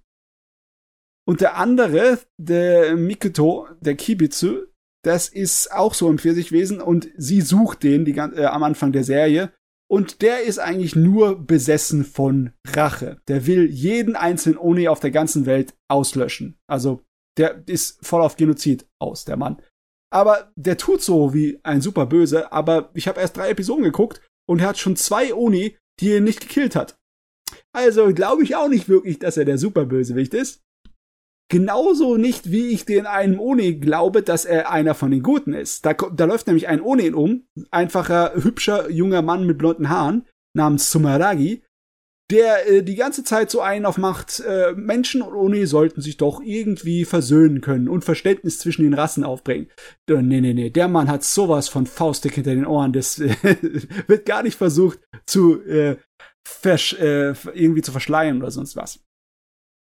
Also, ich fand's eigentlich ziemlich interessant. Die Charaktere sind spannend und interessant. Die Story sorgt dafür, dass du nie wirklich dich entspannen kannst und äh, zurücklehnen kannst, weil du genau weißt, die Situation kann jederzeit in einem Blutbad enden. Dafür sorgt die Serie von Anfang an, dass du das genau weißt. Und äh, ist hm. auch nicht zimperlich, ne? Ja, ist ja, also ja. es ist ja von, äh, auch wieder basierend auf einem Manga von äh, Cool Q, also mhm. der Autor von ähm, ähm, jetzt hier Kobayashi's Dragon Maid. Aber abseits davon ist er halt eigentlich dafür bekannt, ziemlich gory Anime, äh, Manga zu machen. Ja. Ähm, also wie jetzt auch Idaten läuft ja auch diese Saison, hat er die äh, äh, äh, Manga-Version gezeichnet. Ähm, und äh, Peach Boy Riverside kommt, äh, springt halt die Story äh, aus seinem Kopf. Und ähm, was ich halt jetzt bei dieser Anime-Version ja so interessant finde, weil das hatten wir damals auch an den News, dass halt eben die in einer anderen Reihenfolge läuft, als sie eigentlich sollte. So, also. Das, das, also es wirkt nicht so. Du, äh, die erste Episode fängt zwar in Medias Res an, ohne irgendwelche Erklärung, aber das funktioniert auch wunderbar als Einführungsepisode, ne? Das ist gar kein Problem, weil es wird sofort hier äh, klar gemacht, Hauptcharakter ist Sally, sie sucht nach dem anderen äh, Pfirsich-Jungen äh, und äh, sie trifft dann halt gleich in der ersten Episode auf äh, eine Ajin, also ein halb Mensch, halb Biestwesen, so ein äh, Häschenmädchen und ja, äh, die freunden sich an und dann merken sie gleich im nächsten Dorf, wo sie ankommen, dass es totalen rassistischen Hass gegenüber diesen äh, halb Mensch, halb Biestwesen gibt. Und äh, ja, die Story hat kein Problem. Man merkt's in den nächsten Episoden ein bisschen, aber nicht wirklich an der ganzen Episode. Die springen zeitlich innerhalb der Episode herum. Deswegen, ich bin mir nicht, ich bin mir nicht sicher, ob das wirklich in einem anderen, in einer anderen Reihenfolge gemacht wird oder ob von vornherein die sich so aller, ähm, ja, wie hat man es vorhin, Concrete Revolutio, so gedacht haben, wir machen extra ein bisschen auf kompliziert, damit man später das Puzzle zusammenfügen kann. Ich bin mir nicht sicher. Also was halt auf jeden Fall die Sache ist, dass die On-Air-Version, also die Streaming-Version, die wir auch auf Crunchyroll und so bekommen und die im japanischen Fernsehen läuft, dass die die Manga-Kapitel halt durcheinander wirft. Und dass zum Beispiel die erste Folge das dritte und vierte Kapitel adaptiert und eigentlich hm. in der richtigen Version, die es nur in Japan bisher auf einem Streamingdienst gibt, die zweite Folge wäre. Okay. Und die zweite Folge wäre zum Beispiel die dritte Folge. Und du hast gesagt, ja, ja. du hast bis Folge drei geguckt. Die dritte Folge wäre die neunte Folge. Ja, ja, die dritte Folge ist schon weiter hinten, weil dann äh, haben sie sich schon getroffen. Aber seltsamerweise, inhaltlich funktioniert es immer noch so, dass ich äh, das gucken kann, ohne den Faden zu verlieren. Das ist faszinierend, muss ich sagen. Ich wünschte, du hättest noch eine Folge weitergeguckt, weil die vierte Folge soll dann die erste Folge sein. Okay, da bin ich ja mal gespannt drauf, was dann kommt auf mich zu. ähm, also es ist auf jeden Fall, es hat so einen es fühlt sich an wie ein Schonen-Gerät, aber eines von der Sorte von Schonen, so wie Full Metal Alchemist, ne? Nicht so wirklich ein Turnierschonen oder so ein typischer Abenteuerschonen, sondern eher sowas in der Hinrichtung, dass es ein bisschen für erwachseneres Publikum ist. Äh, und ja, der Gewaltfaktor ist zwar da und ist ziemlich groß, aber ist auch nicht so auf Ekel getrimmt. Also ich würde schon sagen, so Gewaltfaktor aller Seven Deadly Sins oder Full Metal Alchemist, wenn man damit leben kann, kann man auch problemlos mit Peach Boy Riverside leben. Und ich bin mir noch nicht hundertprozentig sicher, was ich von der Serie halten soll, aber der Spannungsfaktor ist definitiv da. Finde ich. Okay. Also ich ja. habe halt jetzt zumindest gelesen, dass die meisten Leute halt, äh, also Fans von der Manga, vom Manga, nicht zufrieden sind mit der Anime-Adaption. Oh, okay, ähm, da bin ich ja ähm, froh, dass ich den Manga vorher nicht kannte. Es könnte natürlich, könnte wahrscheinlich dann dran liegen, dass der Anime, also in, in der Version, die wir halt auch bekommen im Westen, dass die halt durcheinander geworfen ist. Also technisch habe ich nichts zu meckern. Animationen sind gut und Zeichnungen auch. Hm, mal sehen, mal sehen. Ich möcht- also Ich, also wenn Ja. er fertig ist, möchte ich mir dann auch mal irgendwann angucken und ich überlege dann fast schon, in welche Reihenfolge ich den dann gucken soll. ob in der Ja. chronologischen oder ob in der TV-Fassung.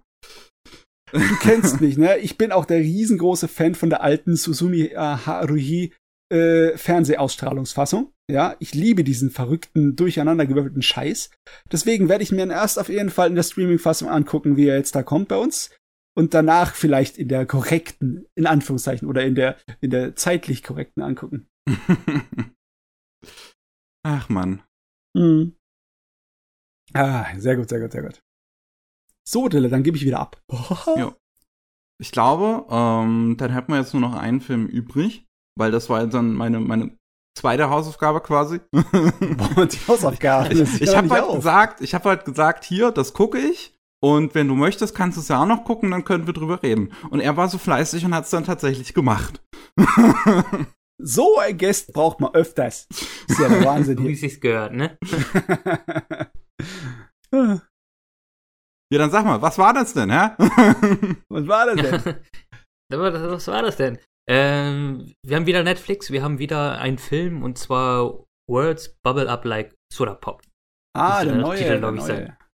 Hm. Ja, genau. Äh, ja, geht eigentlich darum, um die Beziehung zweier Teenager. Ähm, äh, ein Mädchen, die, also der, die beiden, also die beiden, ja, die, beiden Teenies, also der Junge und das Mädchen, haben beide so einen Spitznamen. Der Junge heißt Cherry, das Mädchen heißt Smile. Und ähm, die beiden haben so ihre kleinen Probleme. So, die treffen sich ähm, zufälligerweise in der Mall, wo sie immer abhängen und äh, in dieser Shopping Mall äh, spielt die Geschichte auch hauptsächlich. Und das Ding an der ganzen Sache ist, dass der Junge Cherry arbeitet halbtags ähm, als Nebenjob in einem Art Pflegeheim in dieser Mall und ist sehr schüchtern so und kann sich nicht der super toll artikulieren, so ähnlich wie ich und ähm, hat auch immer und ähm, da trägt auch immer Kopfhörer, nicht weil er die Musik hört, sondern einfach, weil er ja laute Geräusche nicht besonders gut ab kann und die ihm dämpfen. Und sein größtes Hobby ist eigentlich das Verfassen von Haikus, also die äh, mehrsilbigen Gedichte.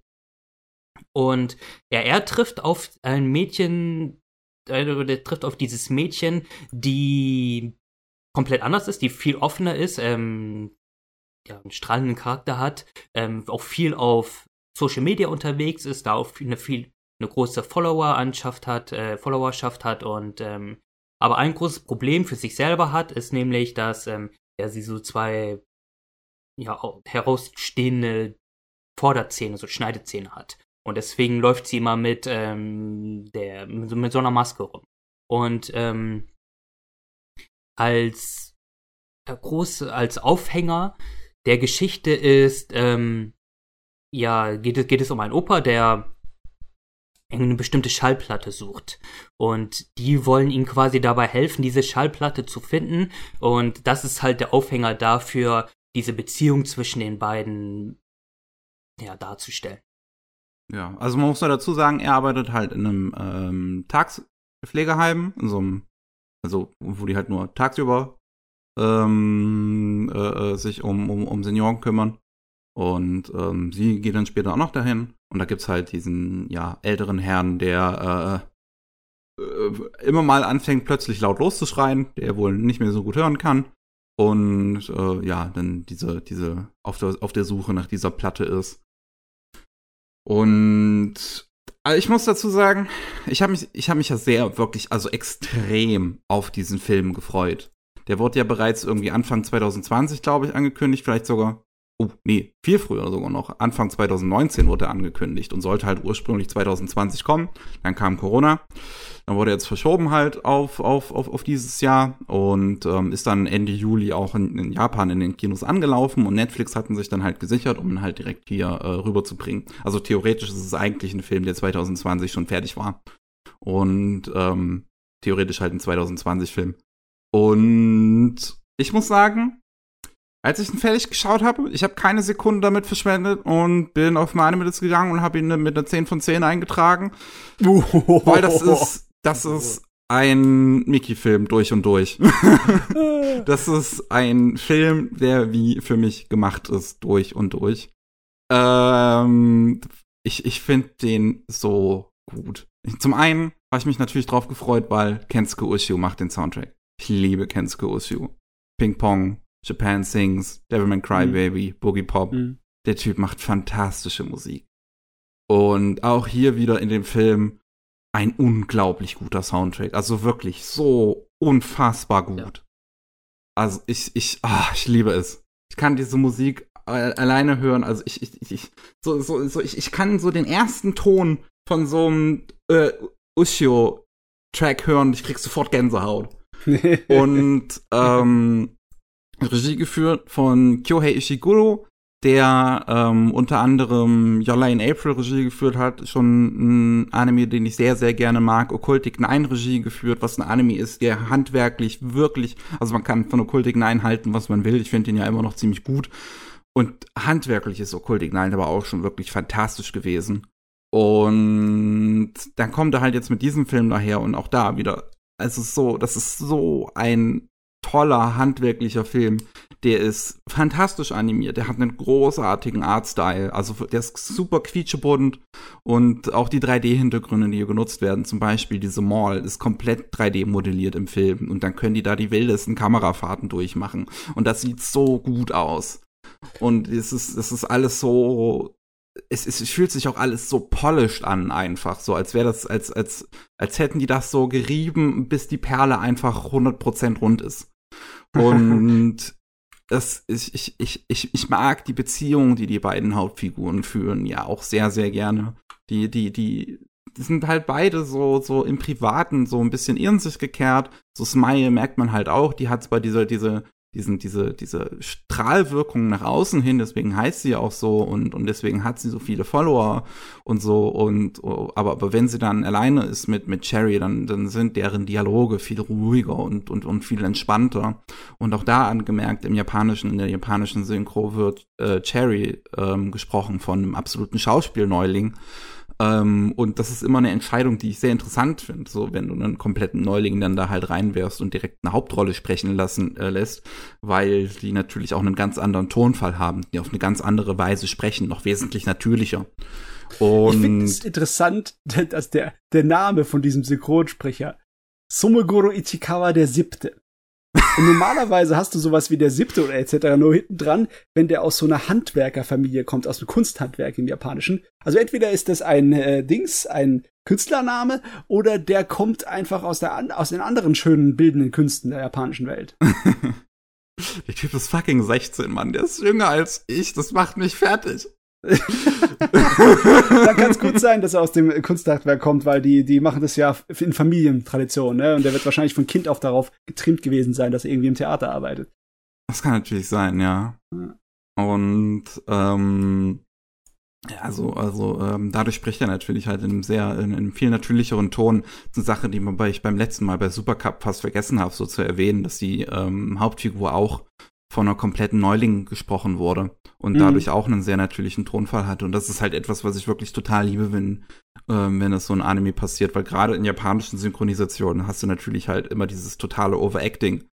Ähm, und, und jedes Mal, so wenn, wenn das passiert, so mit, diesem, mit dieser natürlicheren Tonlage, kann ich das ja immer nur in den Himmel loben. So, ob das jetzt bei Sound Euphonium, Grimgar oder Supercup oder jetzt halt dieser Film hier ist.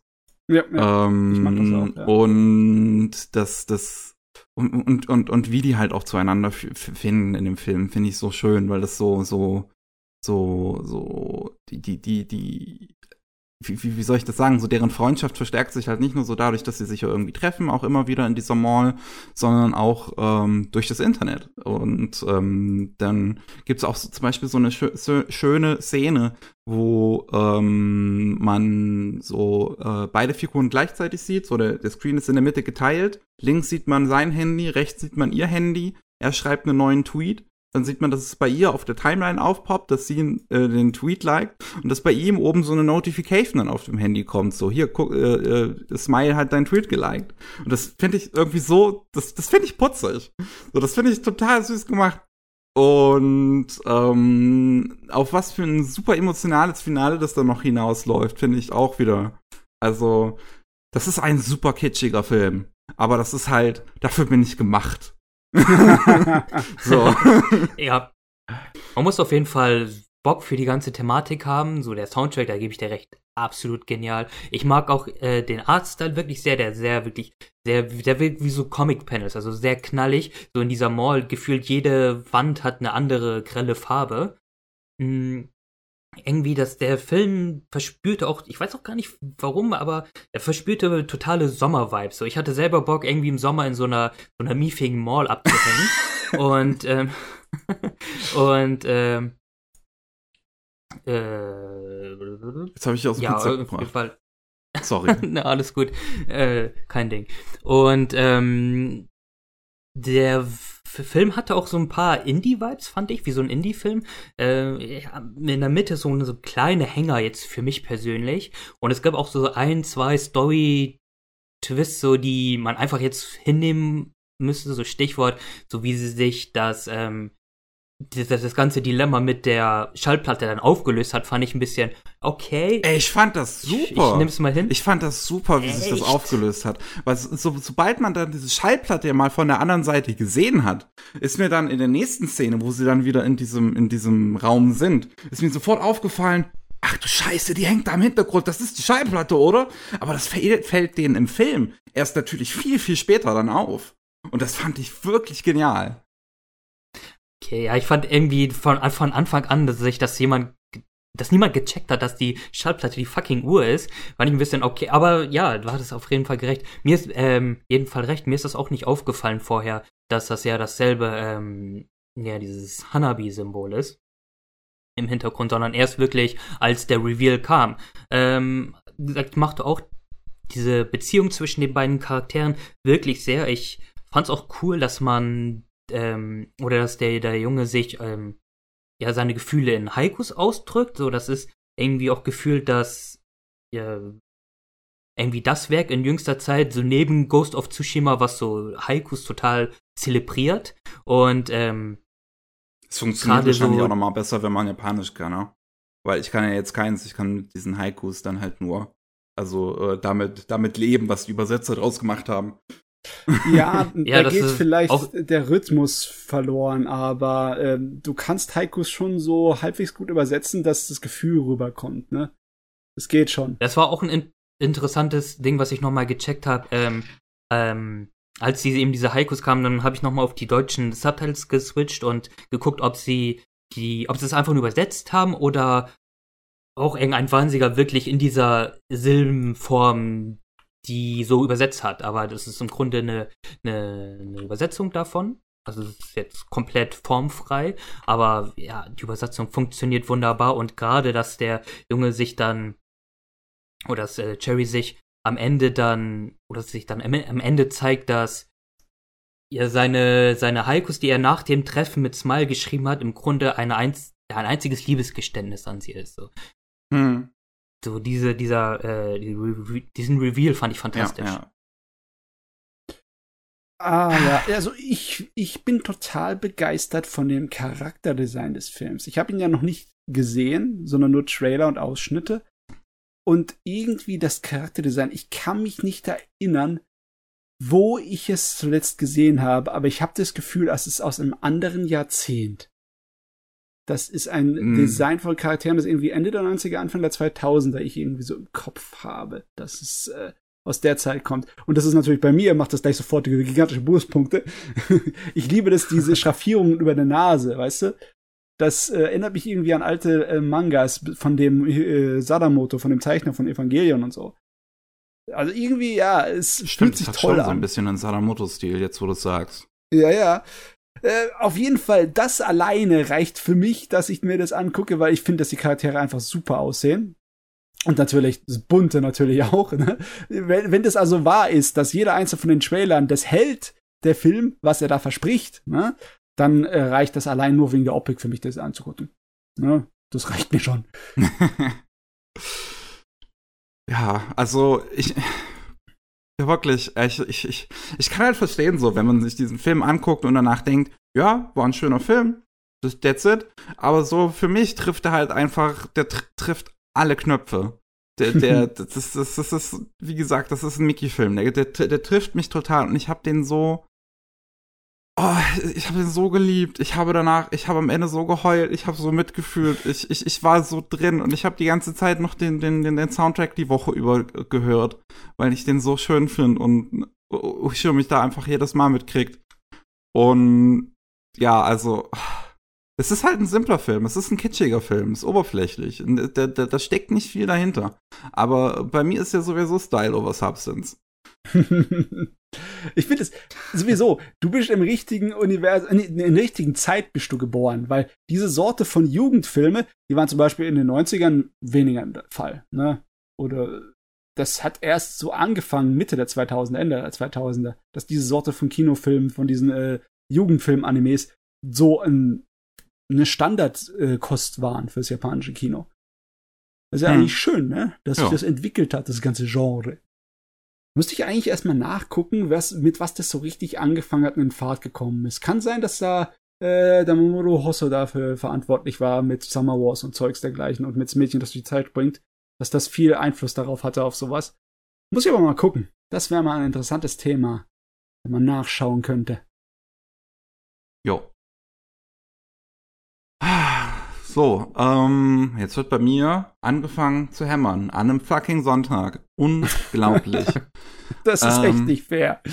Ja, also ah, gut, gut, aber wir sind ja jetzt hier zum Ende gekommen, ne? Also, ähm, ja. wir, wir haben alle Anime durch, die wir jetzt hier heute besprechen wollten und ähm, die wir geguckt haben. Ich freue mich auch schon wieder aufs nächste Mal, weil ich so ich, ich, ich habe immer noch einige Titel aus der letzten Saison offen. Ich habe heute schon wieder was Neues angefangen und darüber will ich auch schon wieder dringend reden. Also ich merke, bei, bei mir ist einfach die Begeisterung für Anime aktuell auf so einem auf so einem extremen Hoch und äh, was was ich erstaunlich finde irgendwie, weil sich bei mir eigentlich nichts wie, wie soll ich sagen geändert hat. So, so. Aber manchmal, manchmal, manchmal kommt einfach so diese Phase. Ja, so. es ist ein gutes Jahr für Anime. Das auf jeden Fall. Wir haben bisher so viele wirklich gut produzierte Anime gehabt. Also selbst so einige Sachen, die mich dann doch ein bisschen mehr enttäuscht hatten, oder wo ich mir dachte, hm, hätten besser sein können, wie halt Supercup oder so, wo wir beim letzten Mal drüber geredet haben, sind halt immer noch super gemacht und haben mhm. immer noch äh, einige wirklich Aspekte, wofür man sie echt mögen kann. Oh Mann, wenn das Jahr schon für nichts anderes zu gebrauchen ist, ist es wenigstens gut, dass es für Anime zu gebrauchen ist, nicht wahr? Hey, hey, hey. gut, dann würde ich an der Stelle einen Schlussstrich ziehen. Vielen Dank, Dustin, dass du dabei warst. So. Vielen Dank, dass ich dabei sein durfte. Ja, auf jeden Fall, ne? Also immer wieder auch gerne. Ähm, ne? Falls du noch irgendwann mal Lust hast, kannst du mir ja. auch einfach mal schreiben. Gerne immer ähm, wieder. Und ihr und Leute, ihr Zuhörer, geht zu seinem YouTube-Kanal und guckt genau. seine Videos an. Genau, ist alles yeah. verlinkt in der Beschreibung. Und ja, von uns war es das an der Stelle. Wenn ihr mehr von Matze und mir hören wollt, dann könnt ihr wie immer äh, montags in die News hören. Außer diesen Montag, jetzt in der Woche, wo der Podcast hier rauskommt, weil ich war nicht da. Mal ausnahmsweise. Ähm, und ansonsten, genau, von Matze könnt ihr auch mehr hören bei den Rolling Sushi News jeden Mittwoch, wo es um Japan geht. Und das war's. Vielen Dank fürs Zuhören und wir hören uns beim nächsten Mal. Tschüss. Ciao. Tschüss.